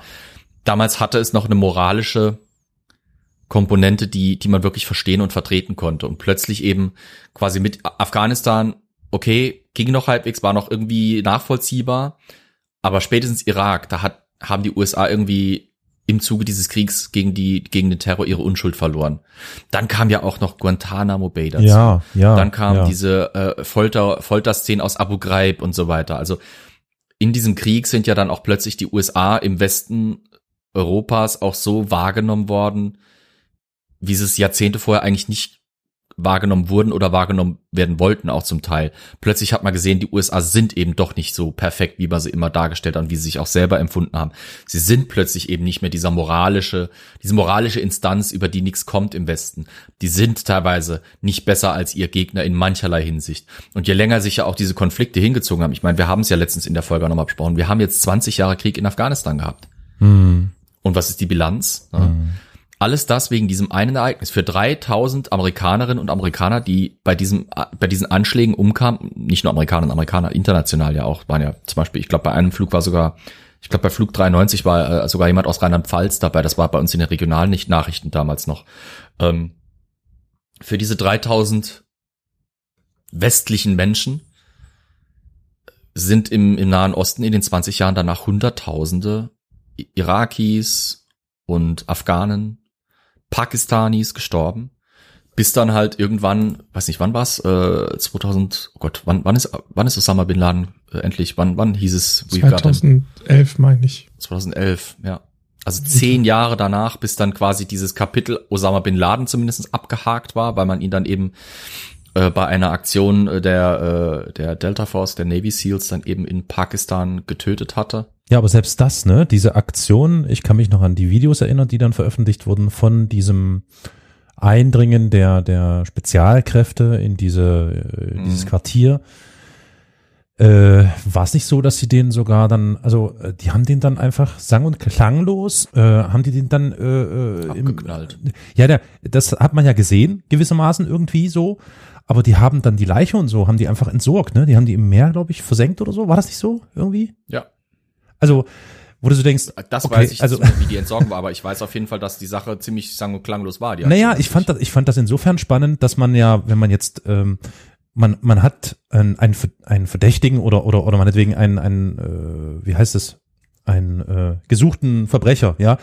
Und wenn man ihn jetzt Mhm. nicht schon wirklich lebend fangen kann, was da vielleicht auch wirklich plausibel gewesen wäre, weil er sich wehrt und dann wird er erschossen, dann wird der Leichnam ja zumindest zu Beweiszwecken ähm, ne, irgendwie irgendwo gesichert oder hingebracht. Auch ein bisschen als Trophäe, ne? Ja, meinetwegen auch als Trophäe. Aber was hier passiert ist, die haben den ja wirklich dann, so habe ich das in Erinnerung, ähm, von Flugzeug, äh, ähm, wie heißt das, äh, Träger so und so oder Schiff so und so, haben die den im Meer versenkt, die Leiche.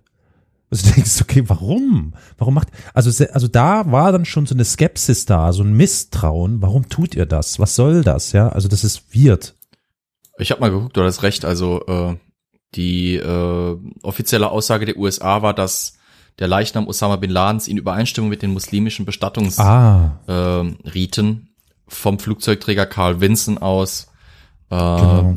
in der, im Arabischen Meer bestattet worden sei. ja. Es, ich finde es eine, offen gestanden, fand ich das zu dem Zeitpunkt eine eigenartige Aussage. Na, ich finde es bis heute eine eigenartige Aussage, aber ja, äh, sei es drum.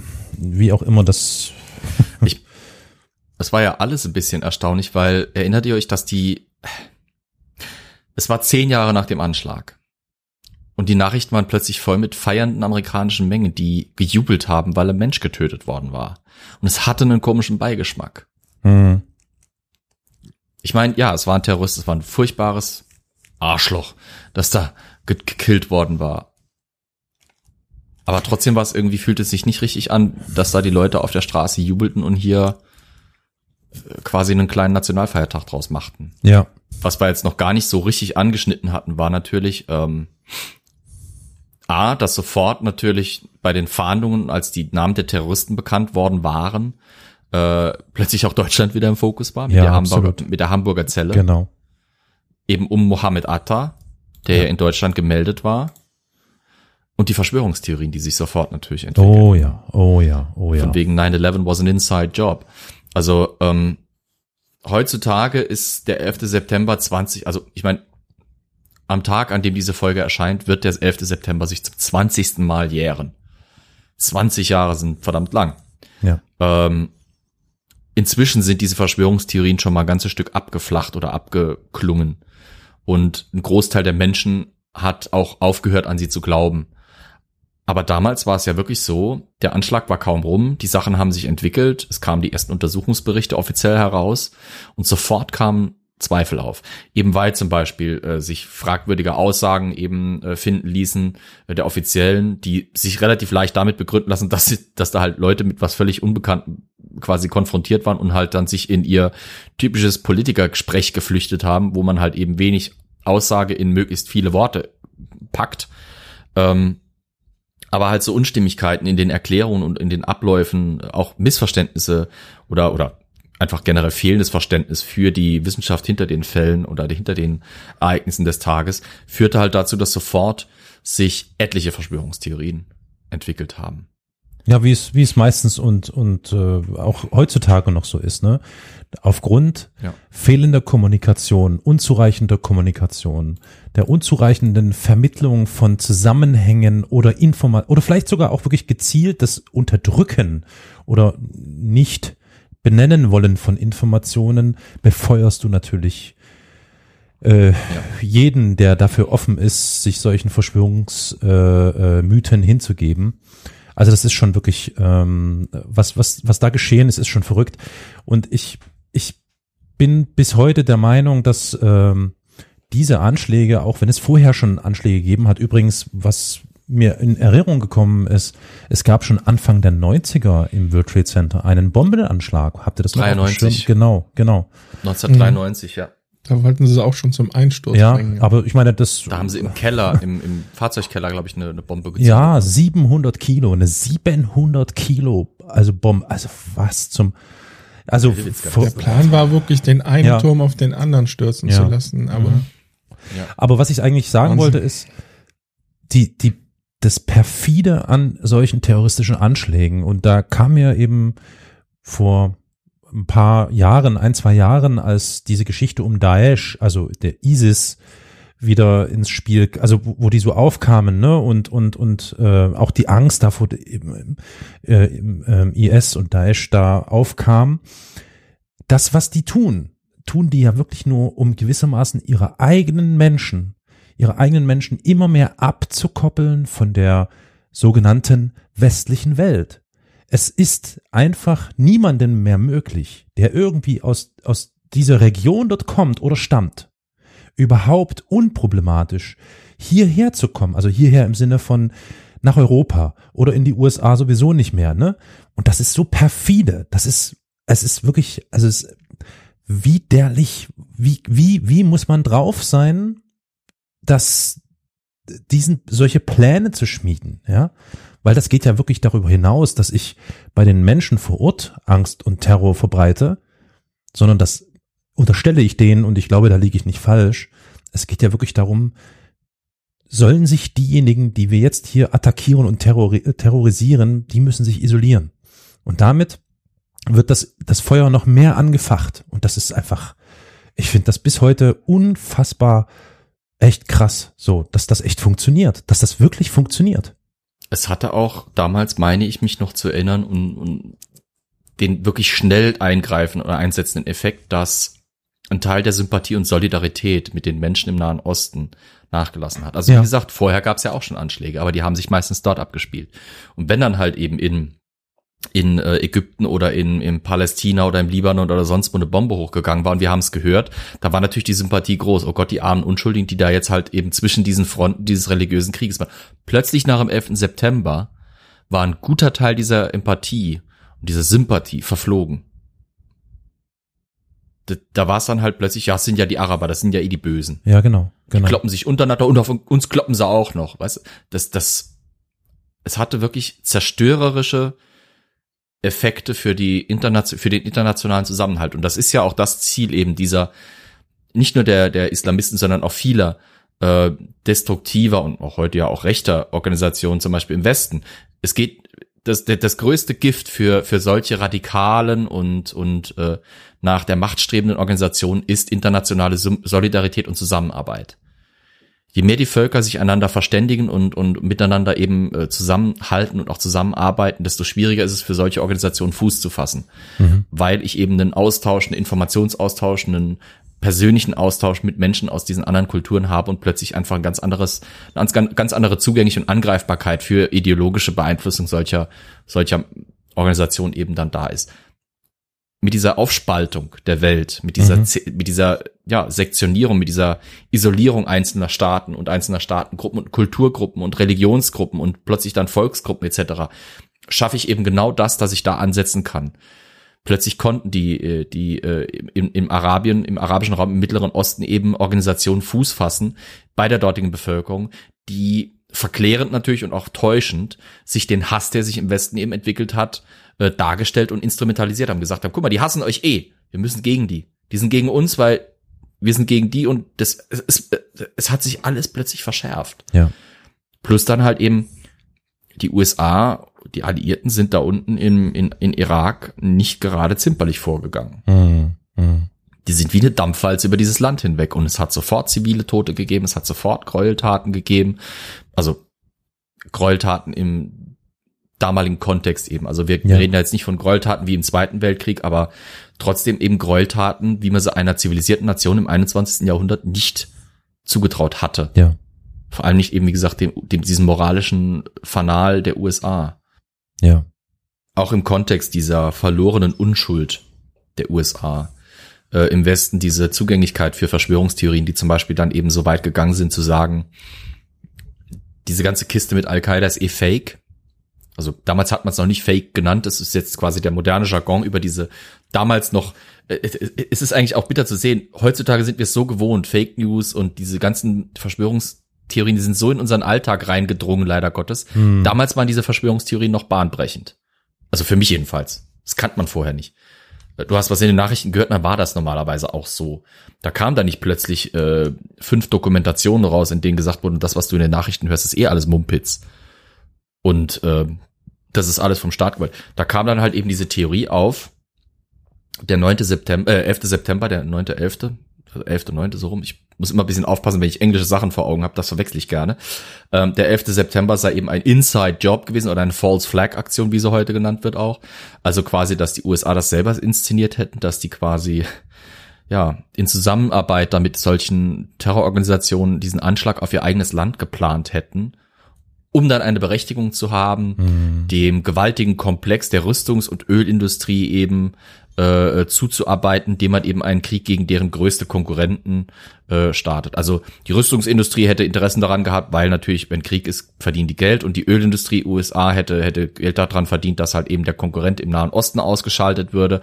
Ähm, dann war halt diese Frage oder diese diese ja heute zum Klischee gewordene Sache. Die USA kommen eigentlich nur dann in Land, wenn es was zu holen gibt, nämlich Öl. Mhm. Also wenn es irgendwie einen Coup oder einen Putsch gegen die Demokratie in einem Land gibt, das nichts hat, ressourcentechnisch, interessiert es die USA nicht. Die werden protestieren, aber sie werden nichts machen. Aber sobald es da Öl gibt, oh, fünf Flugzeugträger, 20.000 Mann stehen sofort vor der Tür und sagen, hallo, Ja. wir bringen euch die Freiheit und die Demokratie. Das hat ja dieses Bild wirklich massiv verändert. Ähm, ich würde mal so nur so ein paar kleine Einblicke in diese Verschwörungstheorien bringen. Nicht, nicht weil ich irgendwie dran glaube oder sonst was, nur einfach der Vollständigkeit halber. Ähm, nur ganz kurz. Einige Sachen waren ja zum Beispiel die Zusammenstürze der Türme. Das war ja der Faktor, den, der so viele Leute eben schwer schockiert hat. Dass ein Hochhaus brennt und dass da Menschen ums Leben kommen, ist eine Sache. Dass diese 400 Meter hohen Türme, die ja wirklich zur Skyline von New York gehörten, wie die Freiheitsstatue fast schon, dann einstürzen würden, das war nicht geahnt. Und da kam dann halt sofort diese Verschwörungstheorie, dass es dort eben ähm, zu Sprengungen gekommen sei. Man hat zum Beispiel behauptet, dass auf Bildern, die man sehen konnte, wo dann eben so funkensprühende Flammen oder wie so Schmelzfontänen quasi aus der Wand, äh, aus den Wänden der, des World Trade Centers rausgekommen seien, dass das halt Thermit gewesen sei, mit dem man eben die Stahlträger durchgeschmolzen habe oder sowas in der Richtung. Auch der Zusammenbruch eben, das, wie was mal anfangs, wie ich es angedeutet hatte, des World Trade Centers 7, äh, eben etliche Stunden, nachdem die ganze Chose eigentlich schon durch war, äh, sei auch alles nur inszeniert gewesen, um Spuren zu vernichten und sowas. Ähm, das kam sofort dann auf. Ja, also was da alles aufkam, ne? Ich, ich, ich erinnere mich noch, dass sich da Architekten zusammengeschlossen haben und Architektinnen in den USA Ja, zu einer Vereinigung, die das überprüft haben und der Meinung waren, das kann nicht sein. Also wirklich, also Wahnsinn, Wahnsinn.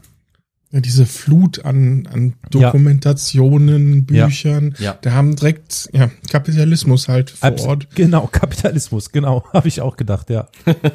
sofort ausnutzen, aber in, in einer Anzahl, also das war echt der Wahnsinn. Ja, ja. Und ich glaube, das hat bis heute noch nicht aufgehört. Es gibt, also es gibt natürlich Nee. gewisse Spektren. Ne? Also ich glaube, gerade so das rechte Spektrum hängt natürlich diesen Verschwörungsmythen äh, Mythen 9/11 ziemlich noch an, habe ich festgestellt. Äh, weil das natürlich auch gut ins das, Bild das passt. ist, damals das, waren es eher Linke, ne? ja, also jetzt würde ich, also nach meiner Erfahrung, was ich so so erlebt habe, Ja. gerade echt so bei in, in bei, bei so rechten Leuten, die, die das bestätigt ja auch dieses Feindbild des imperialistischen Amerika, ne? Äh, und genauso wie es eben damals wahrscheinlich eher die Linken gewesen sind, die sich da auch bestätigt gefühlt haben. Also jeder konnte da sich ein Stück abschneiden von. Ähm, und das ist natürlich Hanebüchen, also vollkommener, also äh, ja, wie das halt bei Verschwörungsmythen äh, Mythen so ist, ne? Ähm, die aber sind als so, Amerikaner ja, wie, wie genau. muss ich Mhm. aber auch dazu sagen, also das klingt jetzt be- bescheuert, aber als Amerikaner dieser Gedanke, ich bin unangreifbar und dann auf einmal haben die es geschafft, Ja. ist natürlich der Gedanke nahe, nee, das kann nicht sein, das muss eher äh, also ich will das jetzt nicht ne, irgendwie Nee, nee, gutheißen ich, oder sowas. nee, nee, du- das ist, das ist eine interessante Perspektive, die du da auftust. Das ist ja wirklich so. Ja. Ich meine, wir, wir haben's, wir haben's ja auch in Deutschland erlebt. Äh, erinnert ihr euch noch an 2016? 2000, was? Ja, 2016, äh, der Weihnachtsmarkt, in Berlin. Weihnachtsmarkt. Ja. Mhm. Ähm, Ja. ich meine, bis dahin gab es schon so ein paar äh, äh, Anschläge, die natürlich auch bis nach Deutschland strahlten gewissermaßen. Aber auch das war wieder so ein Punkt, wo plötzlich alle, wirklich alle Spektren bedient wurden, die sich sicher waren, dass das, was das Land, in diesem Falle die Bundesrepublik Deutschland tut, nicht ausreichend sei und dass es nicht sein kann und dass da doch irgendwie, äh, wer weiß, was dahinter steckt, was im Übrigen ja nicht ganz von der Hand zu weisen ist, weil das immer so krasse Zufälle sind, ja, in Anführungszeichen, die da auftauchen. Also das ist schon, ich kann das gut, äh, nee, ich kann es nicht gut, ich kann es nachvollziehen und verstehen, wenn plötzlich aus dem Nichts äh, sozusagen dein das Bild von dem Land, das du hast, so massiv beschädigt wird, so massiv beschädigt wird. Weil natürlich ist die berechtigte Frage da gewesen, das hat ja ein, zwei Tage gedauert, warum zur Hölle und wie zur Hölle kann es sein, dass vier Flugzeuge von ihren Flugrouten abweichen und dann solche, solche Sachen veranstalten können, ohne dass es irgendwelche äh, äh, Abfangjäger gegeben hat, die das irgendwie versucht hätten zu unterbinden und ähnliches. Und dann hörte man so, Konnte so man das später erklären, weil genau, ja, ja. also eine Erklärung dafür war zum Beispiel, dass zu der Zeit gerade ein großes Manöver lief, wo äh, die äh, die ähm, was war's, NORAD, die Überwachungssysteme der NATO eben in Nordamerika und im Nordatlantikbereich Ja. quasi damit beschäftigt waren, simulierte Flugzeugentführungen zu bekämpfen und plötzlich spielen sich da echte Flugzeugentführungen ab. Ich, ich weiß gar nicht, ob die, die Al-Qaida-Terroristen das wussten damals, aber auf jeden Fall hat es ihrer Sache Es- sehr geholfen, weil Auf jeden Fall. die, die, die Flugzeiten waren ja nicht unbedingt lang, aber es hat gereicht, diese Verwirrung auch in der, in der Verteidigung, im Verteidigungssystem der USA, äh, in diesem Zeitfenster der Verwirrung konnten die halt eben handeln. Ja. Später hieß es dann aber plötzlich, das kann ja wohl nicht wahr sein, ne? Ja, ja, genau. Dabei genau. vergisst man halt, dass auch an einem Sicherheitsüberwachungssystem sitzt immer noch ein großer Fehlerfaktor, nämlich der Mensch. Ja. Und es gab nicht ähm, äh, eine Erlaubnis, das falsche Wort, ich komme jetzt gerade nicht drauf, ähm, dass sie Flugzeuge abschießen durften. ja, Ja, ja, Das hat ja. der Präsident erst in dem Moment erteilt, was sich auch äh, mit Flug 93 überschnitten hatte, weil er, einige schon Ja. dachten, ah, jetzt hatten sie die Erlaubnis und haben 93 abgeschossen. Mhm, mhm. Das ist übrigens auch etwas, was diese Anschläge mit sich gebracht haben. Ne? Ich hatte es ja vorhin schon gesagt. Also Ja. dieser Wandel weg vom, vom Hauptbaustein einer funktionierenden oder demokratischen Gesellschaft, Freiheit, hin zu dem Ja. Hauptbaustein oder der Verschiebung zur Sicherheit. Und Freiheit und Sicherheit stehen sich ja nun wirklich diametral gegenüber. Mhm. Ja, genau das wollte ich auch gerade sagen. Also gerade weil du 2016 angesprochen hattest, ich erinnere mich, dass wir, der 11. September war das erste Großereignis in einer Ja. Serie von wichtigen Anschlägen oder von schrecklichen Anschlägen in westlichen Ländern. Da hat man ja London, Paris, Spanien war ja auch noch in Spanien die die die Züge, die da in die Luft gesprengt wurden, wo man äh, am Anfang hieß es ja, das waren bestimmt wieder die Basken. Ich übertreibe es jetzt mal vom vom Stammtischjargon wieder. Das waren bestimmt wieder nur die Basken oder so. Nein, es war tatsächlich Al-Qaida, hat sich später rausgestellt. Ähm, und, und Deutschland war so, ich weiß nicht, eine Zeit lang haben wir uns doch irgendwie alle ein bisschen so selig sicher gefühlt, weil um uns herum Mhm. hat's überall eingeschlagen. Und einerseits hat sich die Erwartungshaltung, oh Gott, es kann ja eigentlich nur noch eine Frage der Zeit sein, bis es bei uns soweit ist, aber gleichzeitig auch dieses Gefühl, Gott sei Dank, bei uns scheint's äh, wenigstens die Sicherheitsmaßnahmen oder sowas zu funktionieren. Es gab dann ja auch Berichte von vereitelten Anschlägen, ein, zwei, drei Stück Sauerland in der und Zeit. so. und ne? dann kam plötzlich 2016 auch dieser, wo wir dann auch getroffen wurden. ja, ja, Und ja. plötzlich war dann auch hier zu Lande. Da konnte man dann nachvollziehen. Die ganze Zeit hat man über den Atlantik geschaut und hat gesehen, okay, bei uns wurden auch Sicherheitsmaßnahmen verschärft. Aber in den USA ging es ja wirklich deutlich schon in die Richtung dessen, was wir als Polizeistaat empfunden haben aus europäischer Perspektive. Ja. Mit Überwachung. Ja. Mit weitestgehenden Freiräumen für die Geheimdienste und für die Polizeikräfte, dort eben zur Terrorvereitlung alles Mögliche zu machen, was man will. Guantanamo war plötzlich in den USA völlig verständlich ein Internierungslager für ver Ja, vermutete ja. und bewiesene Terroristen, wo ganz Europa da saß und irgendwie sich so ein bisschen an vor 70 Jahren erinnert fühlte. Hast du im- gerade im unbewiesene Anklang. oder unbewiesene gesagt? Äh, Das ist äh, Und bewiesen. Es gab ja Terroristen, die tatsächlich dort eingesessen waren, aber es waren auch viele, die Okay. unbewiesen Aber waren. eben, Also eben. man könnte beide, beide, beide Wörter benutzen. ja, Und, und, und hier in Europa saß man, und, oder in Deutschland saß man und hat das beobachtet mit Sorge. Ja, natürlich sind hier auch die Sicherheitsmaßnahmen verschärft worden zum gewissen Grad. Aber eigentlich erst so seitdem diese Anschläge dann auch bei uns stattgefunden haben, kam ja dann dieses, genau wie du es gesagt hast, dieses Problem dieser Frage Freiheit oder Sicherheit. Und die Stimmen, die gesagt haben, wer sicher sein will, der muss, äh, der muss Freiheit opfern oder wer halt wirklich für die Freiheit steht, die über Jahrzehnte lang vorher. Freiheit war dieser Kernbegriff der westlichen Welt ja, der Demokratie ja auch Freiheit.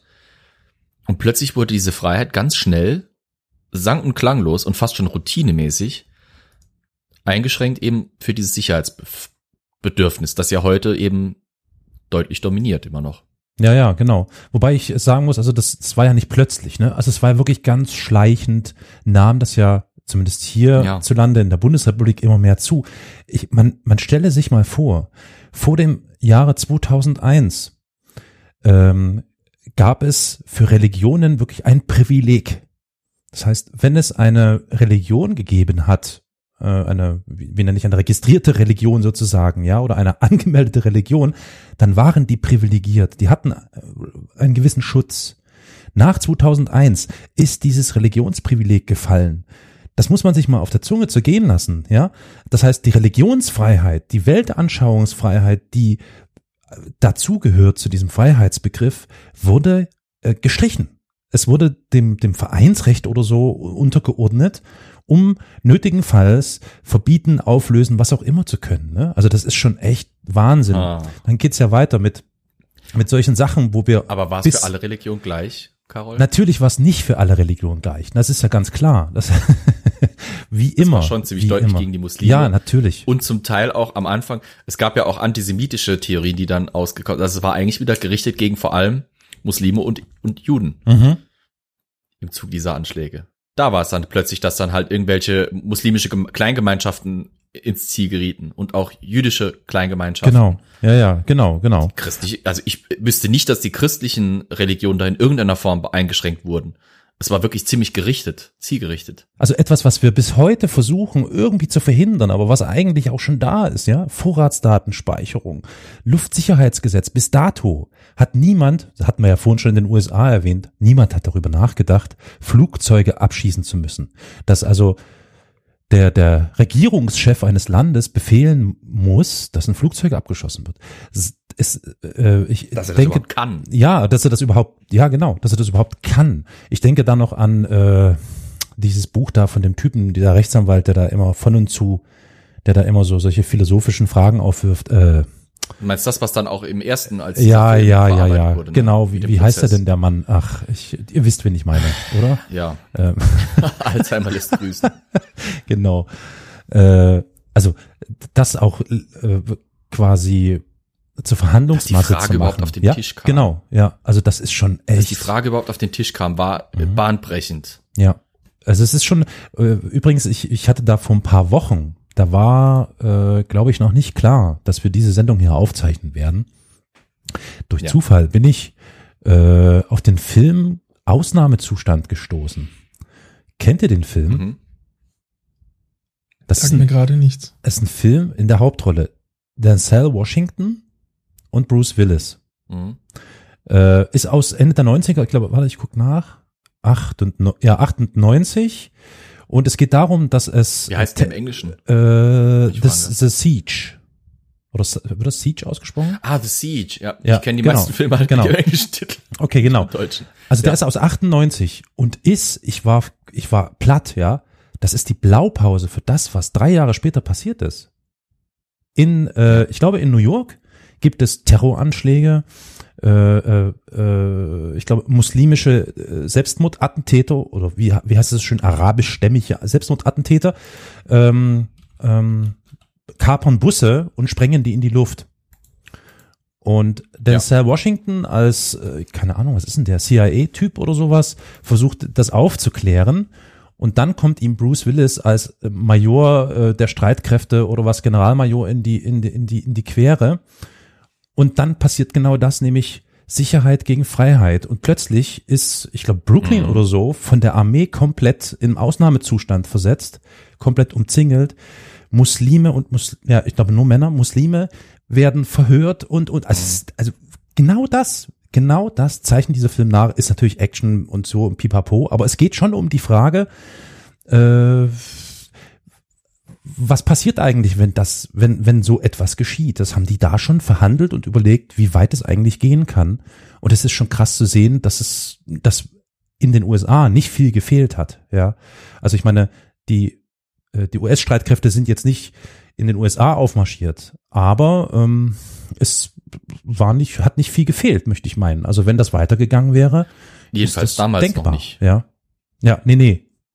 Ist vielleicht gewagt, das zu sagen, aber nach 2001 kam ja dann auch nach und nach die Aufrüstung der amerikanischen inneren Sicherheitskräfte und auch der wesentlich liberalere Umgang eben mit militärischen Mitteln gegen eigentlich jegliche Art von, von, äh, von Unruhe im Land. Also diese Militarisierung der Polizeikräfte wurde auch immer Ja. wieder mit dem Kampf gegen den Terrorismus begründet. Dass dann plötzlich eine Polizeikraft in irgendeiner, in irgendeiner Kleinstadt in Virginia mit 20.000 Einwohnern plötzlich äh, Fahrzeuge braucht, wie sie auch in Afghanistan benutzt wurden, um gegen Bombenanschläge sicher zu sein. Also richtige Schützenpanzer oder Schützenfahrzeuge da eingesetzt wurden bei der Polizei vor Ort. Es war so, dass das, wo die Experten dann halt sagen, diese Entwicklungen hätten wahrscheinlich sowieso stattgefunden, aber wesentlich langsamer, wo dann eben der Mhm. 11. September und die Folgeereignisse Katalysatoren waren. Diese Radikalisierung auch dieses Sicherheitsbedürfnisses hätte eventuell so oder so stattgefunden. Die Militarisierung der Polizei hatte zum Teil schon unter der Regierung von, äh, äh, na, sagen wir es doch schnell, äh,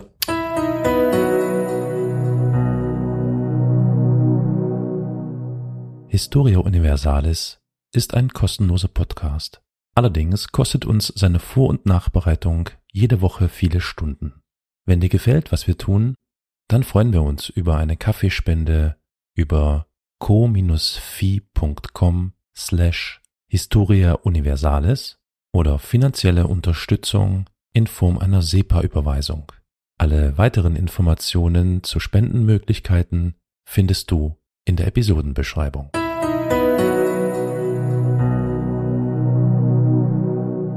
Ach, Clinton, angefangen. Ja, ähm, die Aufrüstung der Polizei und diese Radikalisierung. Aber durch den 11. September und durch die, diese, diese, das war das Zeitalter des Terrors, das danach anfing. Das wurde ja auch oft so bezeichnet. Und das hat Auswirkungen auf das Sicherheitsbedürfnis im Inneren auch gehabt. Und das hat dann auch Auswirkungen auf die Ausrüstung und Umstrukturierung von Polizeikräften weltweit gehabt. Vor allem, wie gesagt, in den westlichen Staaten dann natürlich. Ne? Dann kam natürlich noch der Faktor hinzu. Der 11. September markiert quasi den Anfang für ein militärisches Erlebnis der westlichen Welt, nämlich die asymmetrische Kriegsführung.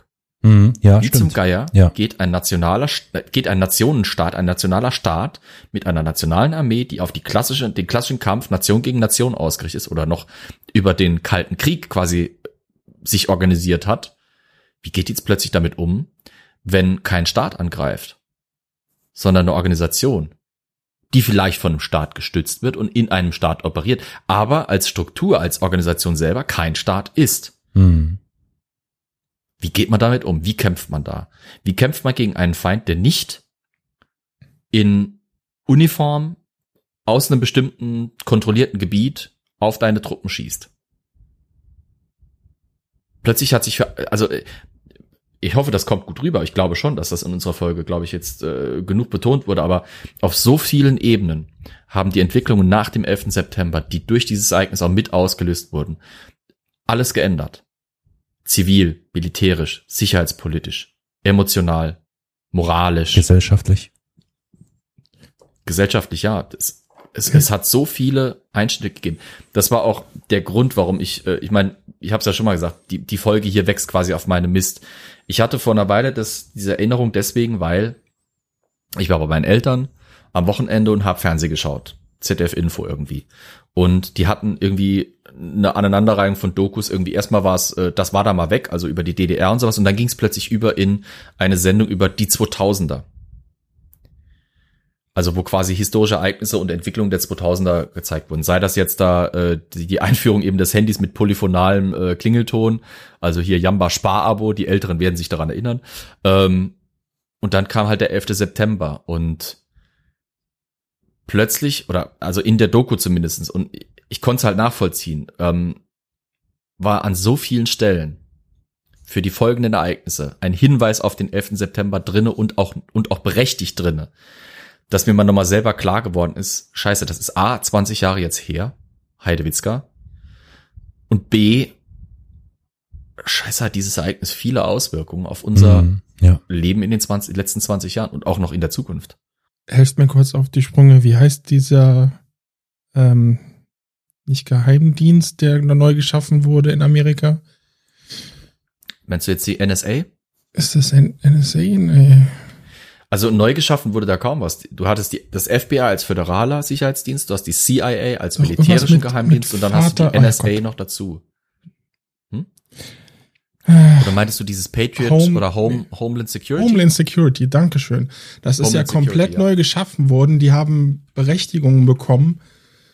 Ich meine, die konnten ja sagen, das hat irgendwas mit Terrorismus zu tun und hatten sofort Handlungsfreiheit. Das ist ja auch so ein Punkt, wo Ja. Carol ja auch immer sagt, mit Freiheit und so.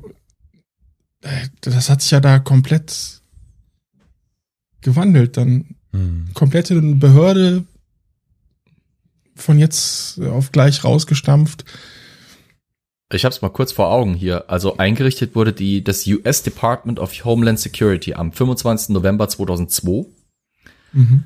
und hatte 2021 einen Haushalt von 49,79 Milliarden Mhm. Dollar. Mhm. Und 240.000 Angestellte. Mann, Mann, Mann, Mann, Mann. Geilerweise unterstellte Behörden, wenn man da mal guckt, diesem, diesem Insti diesem, dieser Organisation für Homeland Security, die unter den, also wirklich deutlich unter den Eindrücken des 11. September entstanden ist, sind jetzt heute so Sachen organisiert wie das, äh, die Organisation United States Citizenship and Immigration Services, United States Customs and Border Protection, also Grenzdienst quasi, Grenzschutz und Immigrationsverwaltung, United States Immigration and Customs Enforcement, Transportation Security Administration, die US Coast Guard zum großen Teil, äh, Federal Emergency Management Agency, die FEMA, die kennt man ja, äh, und zum Teil eben auch, also äh, Teile des United States Secret Services, USSS. Also das, das, dieses Organ, das da unter diesen Terrorvoraussetzungen entstanden ist, hat plötzlich eine wirklich elementare Funktion mhm. innerhalb des Sicherheitsapparates der Vereinigten Staaten. Ja. Was sich vielleicht als zentrale Frage für, für auch uns alle heutzutage stellt, ist, wenn wir zurückblicken, eben auch gerade die Generation von uns, die jetzt, oder die Generationen, die dieses Ereignis noch miterlebt haben und auch die Zeit vorher noch kennen. Ähm, stellt sich vielleicht doch nochmal diese Frage, wie weit wir für unsere Sicherheit sind, bereit sind, ähm, Sachen mitzutragen und mitzumachen. Und es stellt sich natürlich die Frage, wie, wie gerechtfertigt oder, oder nicht gerechtfertigt eben sind Reaktionen auf solche Anschläge, sind Reaktionen auf solche asymmetrische Kriegführung. Wie weit ist man eben bereit, sich quasi auf den Staat als, als, ja, eigentlich krass gesagt, ausführendes Organ von Rache ja zu verlassen? Und wo bleibt unser moralischer Standpunkt in dieser ganzen Diskussion? Wo bleibt unser moralisches die ganze Zeit war immer der Westen, wie gesagt, dieses überlegene oder sich als überlegen empfindende Konstrukt. Wie gesagt, unter der Schirmherrschaft auch der USA, unter diesem Gesichtspunkt amerikanisch geprägter Demokratie. Wie stehen wir da heute dazu? Und wie wollen wir in Zukunft dazu stehen? Ja, das ist eine interessante Frage, die du da in den Raum stellst. Und natürlich auch die Verantwortung. Was, was resultiert aus unseren Reaktionen? Ich meine, gerade jetzt, gerade jetzt stellt sich nochmal die Frage, was haben wir mit unserem Rachegefühl, was haben wir mit unserem verletzten Stolz, mit unserem verletzten Sicherheitsgefühl, mit unserem Bedürfnis nach neu gewonnener Sicherheit auch angerichtet? Mhm. Zehntausende Tote in Afghanistan insgesamt hunderttausende Tote im Nahen Osten durch diesen Konflikt ausgelöst. Ja, natürlich, nicht alle durch Deutschland oder sowas ausgelöst. Also das ist schon das, der Verdienst in Anführungsstrichen oder die, das, die Leistung von etlichen Staaten in Kombination. Aber die Frage der Verhältnismäßigkeit stellt sich halt schon. Ich weiß, dass das kontrovers ist. Also mit Sicherheit wird es Leute geben, die sagen, das kann ja wohl nicht wahr sein, dass der das jetzt sagt. Hier, äh, das war ein Terroranschlag, da sind unschuldige Menschen gestorben, da muss man irgendwas machen. Aber ja, wie du schon sagtest, das ist die Rache die zu sehr präsent ist. Ja. Ultimativ bricht sich darauf zurück. Ist mir als Deutscher, Unbeteiligter, das Leben von vor 20 Jahren gestorbenen US-Amerikanerinnen und US-Amerikanern, das Leben von Tausenden im Nahen Osten wert? Ist es mir wert, dass mein Land, meine Armee, mein Staat sich in den Dienst dieser Rache stellt? Ist das vereinbar mit meinen Vorstellungen? Ich lasse das jetzt an der Stelle einfach mal offen, weil meine Beurteilung spielt da jetzt erstmal keine Rolle. Es ist aber eine Frage, die sich jeder irgendwie stellen muss in diesem Kontext. Und natürlich auch für die Zukunft. Jetzt haben wir gesehen, was daraus resultiert. Wir haben gesehen, 2001 hat sich da ein Ereignis eben entwickelt, hat, hat diese, haben diese schrecklichen Anschläge stattgefunden, die so schwere Auswirkungen auf uns alle hatten. Die Konsequenzen, die Reaktionen haben wir jetzt auch jahrzehntelang beobachten dürfen. Zwei Jahrzehnte lang haben wir beobachten dürfen, wie der Westen reagiert hat wie sich die Staaten auch an dieser Reaktion verändert haben.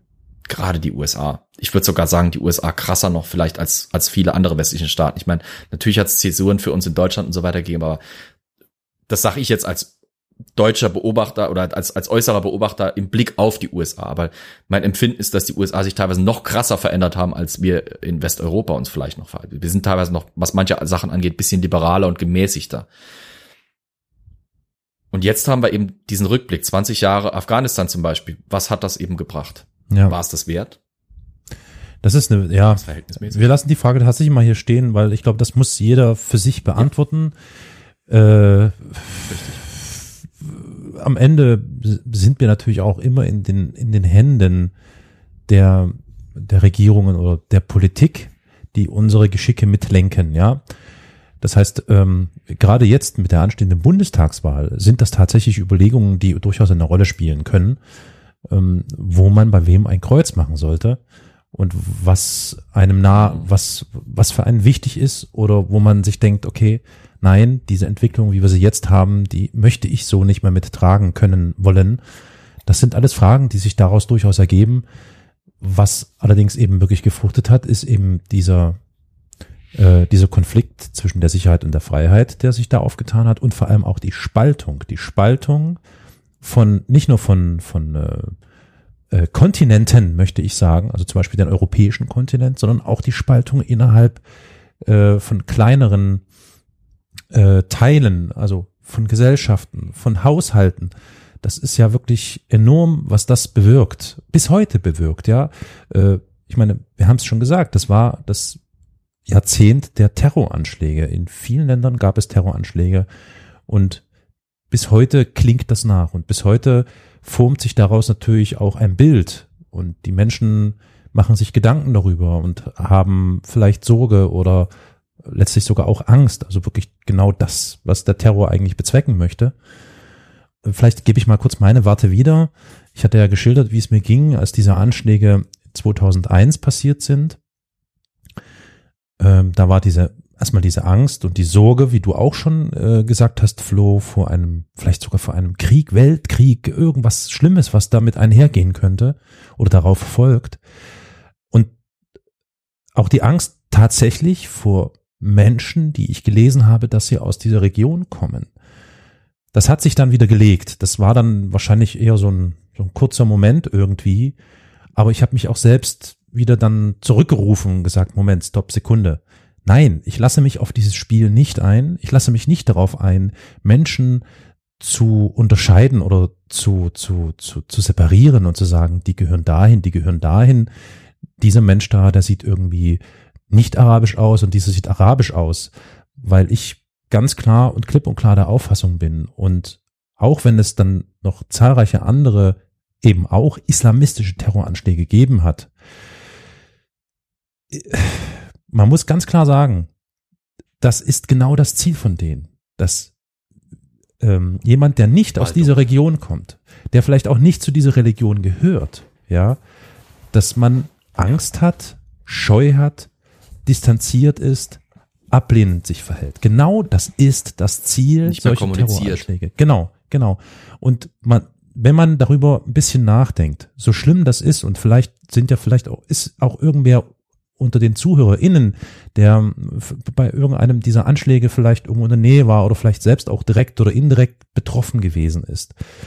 Ähm, es kann nicht sein, dass die Anschläge einzelner Menschen oder nennen wir sie kleinerer Gruppierungen oder Gruppierungen dazu führen, dass wir gegenüber Religionen, gegenüber Menschen, die nicht aus unserer Region kommen oder aus unserem äh, Land kommen, Vorurteile äh, äh, entwickeln. Das, das kann einfach nicht sein und das darf nicht sein. Das ist jetzt so meine linksgrün versiffte äh, Auffassung. Und selbst nach äh, dem, dem Attentat auf dem Weihnachtsmarkt in Berlin 2016 ging das bei mir sehr schnell oder war mir sofort klar, man darf sich nicht instrumentalisieren lassen. Das ist total wichtig. So. Also das ist so ein bisschen meine, ja, meine, wie soll ich sagen, äh, Vorgehensweise damit, dass ich mir immer wieder vor Augen halten muss, und nicht muss, sondern soll, sollte vor allem, dass ich mich nicht spalten lasse von solchen Sachen. Weil dasselbe gilt ja auch, dasselbe gilt ja auch bei rechtsradikalen Terroranschlägen. Und die haben wir zu Genüge. Mhm. Nur wird interessanterweise darüber nicht gesprochen, was auch schon wieder in ähm, gewisser Hinsicht ein, ein, ein Abbild dieser Spaltung ist und dieser Unterscheidung und Differenzierung also es ist immer schlimm, das eine gegen das andere aufzuwiegen, das möchte ich damit nicht sagen. Aber ich möchte damit sagen, Terror ist Terror, egal von wo er kommt, egal wer ihn ausführt. Aber das darf, sollte um, um Gottes Willen nicht dazu führen, dass man sich instrumentalisieren lässt. Amen. Amen. Gibt es nichts In Ewigkeit Amen, ja.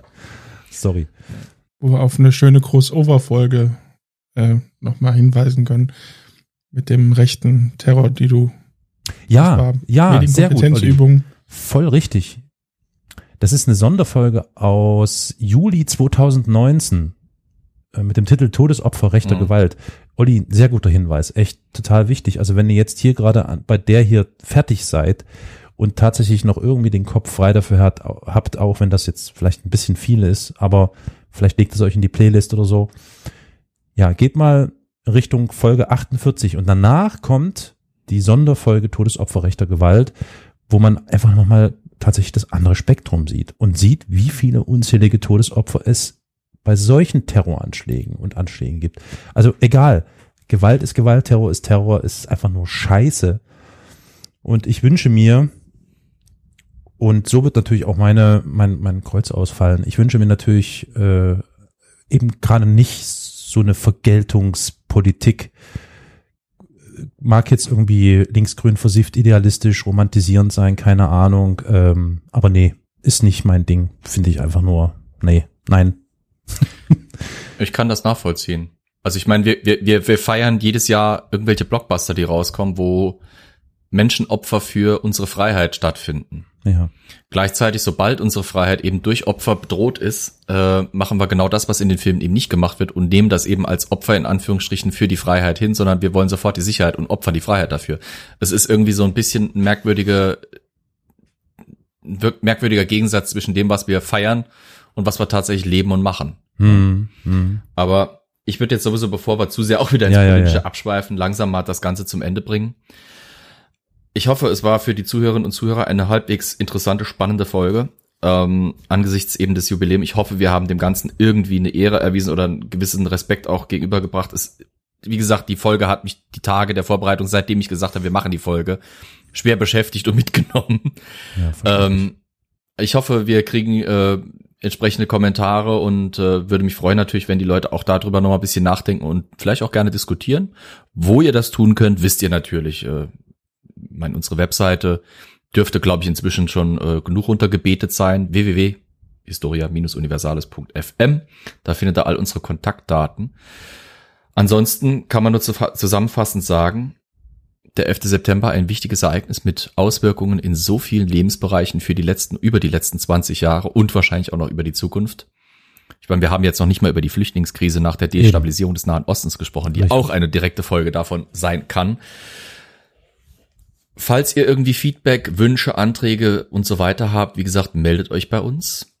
Ihr dürft euch gerne austoben. Wir haben inzwischen auch auf dem Discord einen extra Channel dafür, Ask Us Everything, also einen typischen, wie man es von Reddit oder so weiter, äh, Channels und so weiter kennt, ähm, wo ihr uns alles irgendwie um die Ohren hauen könnt an Feedback, Wünschen und so weiter. Da möchte ich natürlich jetzt die Gelegenheit nutzen, vielleicht doch nochmal kurz Feedback aus der Tasche zu ziehen, auf das wir vielleicht in aller Kürze nochmal eingehen könnten. Perfekt, das wäre nämlich meine nächste Frage gewesen. Haben wir, haben wir Feedback? Haben das wir ja. noch bedenken müssen in dieser Genau. Plauderstunde? Ich kann ja mal anfangen mit Feedback auf die von dir verantwortete Folge Nummer 160 mit dem äh, bezeichnenden Titel Rentner und Rekruten gegen den Stolz der Kriegsmarine. Ja. Dort hat uns ähm, äh, der Zuhörer, die Zuhörerin CH64 kurz einen Kommentar unter die Folge geschrieben. Ich zitiere mal ganz kurz. Moin, schaut euch nochmal die Karten an. Von der Nord in die Ostsee kommt durch den Nordostseekanal, damals noch als Kaiser-Wilhelm-Kanal bekannt. Und warum segeln die Schiffe der Kriegsmarine? Die haben doch alle Motoren oder Turbinen. Ein schönes Thema, aber man merkt, da kommt keiner vom Wasser. Da müsst ihr wohl leider noch ein paar mehr Folgen über maritime Themen machen, bis das alles sitzt. So, Flo, du darfst. äh, solche Folgen werden folgen. Ähm, zwei, ich mache das ganz kurz. A, der äh, Nordostseekanal oder Kaiser-Wilhelm-Kanal war natürlich eine Möglichkeit, Schiffe von A nach B zu bringen, von Ostsee in die Nordsee, aber so ein Kanal ist ein Problem, weil der ist ziemlich schmal, sehr gut bekannt und für eine Luftwaffe, gerade im Zweiten Weltkrieg, ein wunderbares Ziel. Das heißt, wenn ich da größere Flottenverbände durchschicken will, funktioniert das A schon mal gar nicht und B, meistens dann mit massivem Luftschutz, der da betrieben werden muss. Also insofern, meh, die, die, die tatsächliche äh, Passage eben um Dänemark herum war wesentlich besser als dieser Kanal. Deswegen hat man eben diese Erwägungen auch getroffen. Äh, ist auch nicht einfach nur meine Schlussfolgerung, sondern das ist in der Forschungsliteratur auch immer wieder als Grund und auch in den offiziellen Dokumenten, den Plänen äh, für die Operation Weserübung eben äh, zu finden. Ähm, was das Segeln angeht, äh, das ist immer noch ein Begriff. Ich kenne Leute aus der Marine, die das auch immer noch verwenden für ihre U-Boote, für ihre Schiffe etc. Im Englischen ist es genauso. Da ist auch bei Atom-U-Booten immer noch die Rede von Sailing somewhere oder sowas in der Richtung. Also, naja, Gut. Durchaus richtig, ja, aber bisschen spitzfindig. Naja, was soll's. Ja, natürlich, klar. Aber solche Folgen mit maritimen Themen werden noch folgen. Dazu rufen wir ja auf, dass uns die Leute Feedback geben. Das ist ja auch geschehen. Yes. Ich habe noch ein weiteres Feedback. In diesem Falle, ich stelle dir mal gegenüber, ähm, ein schönes positives Feedback von, ich vermute, sie heißt Isa, eine Zuhörerin, würde ich sagen. Olli, was hat sie denn da geschrieben? Isa schrieb, ich bin immer noch unentschlossen, ob ich euren Podcast nun mag oder nicht. Aber da ich ihn seit ein paar Wochen suchte und nun doch schon einen guten Teil aller Folgen gehört habe, muss ich ihn wohl mögen. Toll finde ich übrigens besonders die wissenschaftlichen Grundlagen beziehungsweise eure Quellenarbeit und Zitate, die man leider nicht immer in solchen und ähnlichen Formaten findet. Als Geschichtswissenschaftler in immer fortschreitender Arbeit weiß man sowas zu schätzen. Ich finde es übrigens sehr sympathisch, dass ihr auch ab und zu mal von der Spur abkommt, aber Laschet wir das. ich wünsche euch alles Liebe und freue mich auf viele weitere Folgen. Allein für das Laschet wir, wir das feiere ich sie schwer. Isa, danke für das, für das Feedback, was uns echt sehr gefreut hat. Wir haben alle gut gelacht und fanden es toll. Dankeschön. Also ich hoffe, du bleibst weiter dran und ähm, ich bin ein bisschen eingeschüchtert, dass du als Geschichtswissenschaftlerin da ähm, zuhörst. Hm, noch vielleicht eine ganz kurze Info. Wir haben noch ein weiteres Feedback bekommen zur Folge 162 zur Generalsprinzessin von Elias, äh, die ja so ein bisschen aufbaute auf Turandot, auf der Oper. Und dort hat uns äh, auch auf der Webseite historia-universales.fm unter die Folge Yggdrasil einen Kommentar hinterlassen. Zitat, hallo, ich habe zwei kleine Anmerkungen zu eurer neuesten Episode. Erstens, zu dem Aufruf im Podcast, die Oper in der Umgebung mal zu besuchen, gibt es auch eine Alternative. Eine neue Aufführung von Turandot ist gerade für einen Monat in der Dreisat-Mediathek verfügbar. Das kann doch kein Zufall sein. Zwar ohne Pavarotti, aber sehr opulentes Bühnenbild. Also Leute, schnell ran. Die, dieser Kommentar war vom 6. September, das heißt bis zum 6. Oktober soll die wohl noch auf Dreisat äh, zu sehen sein. Und dann äh, musste sich Yggdrasil noch mal ganz kurz äh, darüber echauffieren, dass wir KriegerInnen und PrinzessInnen sagen, statt Kriegerinnen und Prinzessinnen. Ja, Mai, so ist das mit dem Gendern. Aber es ist ja inzwischen auch überall fast verboten. Insofern nicht so schlimm. Macht nichts. Dann nutze ich auch kurz die Chance, weil die gute Isa hatte uns über Instagram geschrieben Oh. und da haben wir noch ganz wenig Abonnenten. Sehr gut. Also gern mal auf nach Instagram und dort uns abonnieren. Zu finden unter dem Handle at Geschichtspodcast. Hipster, Historiker aller Länder, vereinigt euch. Genau. Okay, cool. Ja, Flo, ähm, bevor die Folge jetzt explodiert, Jo.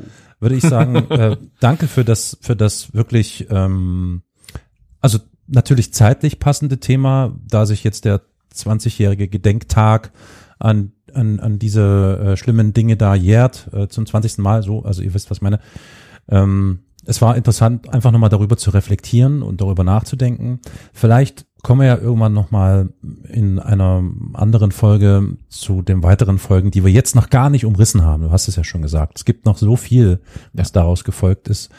Aber das würde jetzt den Rahmen wahrscheinlich sprengen. Also nochmal, danke für deine Mühen und danke, dass du das Thema angeschoben hast. Jo, dann würde ich sagen, danke, dass ihr beiden dabei wart. Danke, Olli, danke, Carol. Wie gesagt, ich hoffe, die Zuschauerinnen und Zuschauer, oder Zuhörerinnen und Zuhörer, in dem Fall haben wir ja keinen Stream gemacht, äh, empfinden das hoffentlich auch so. Und äh, dann würde ich sagen, wir freuen uns auf euer Feedback und bis zum nächsten Mal. Macht's gut. Tschüss. Bis dann. Ciao.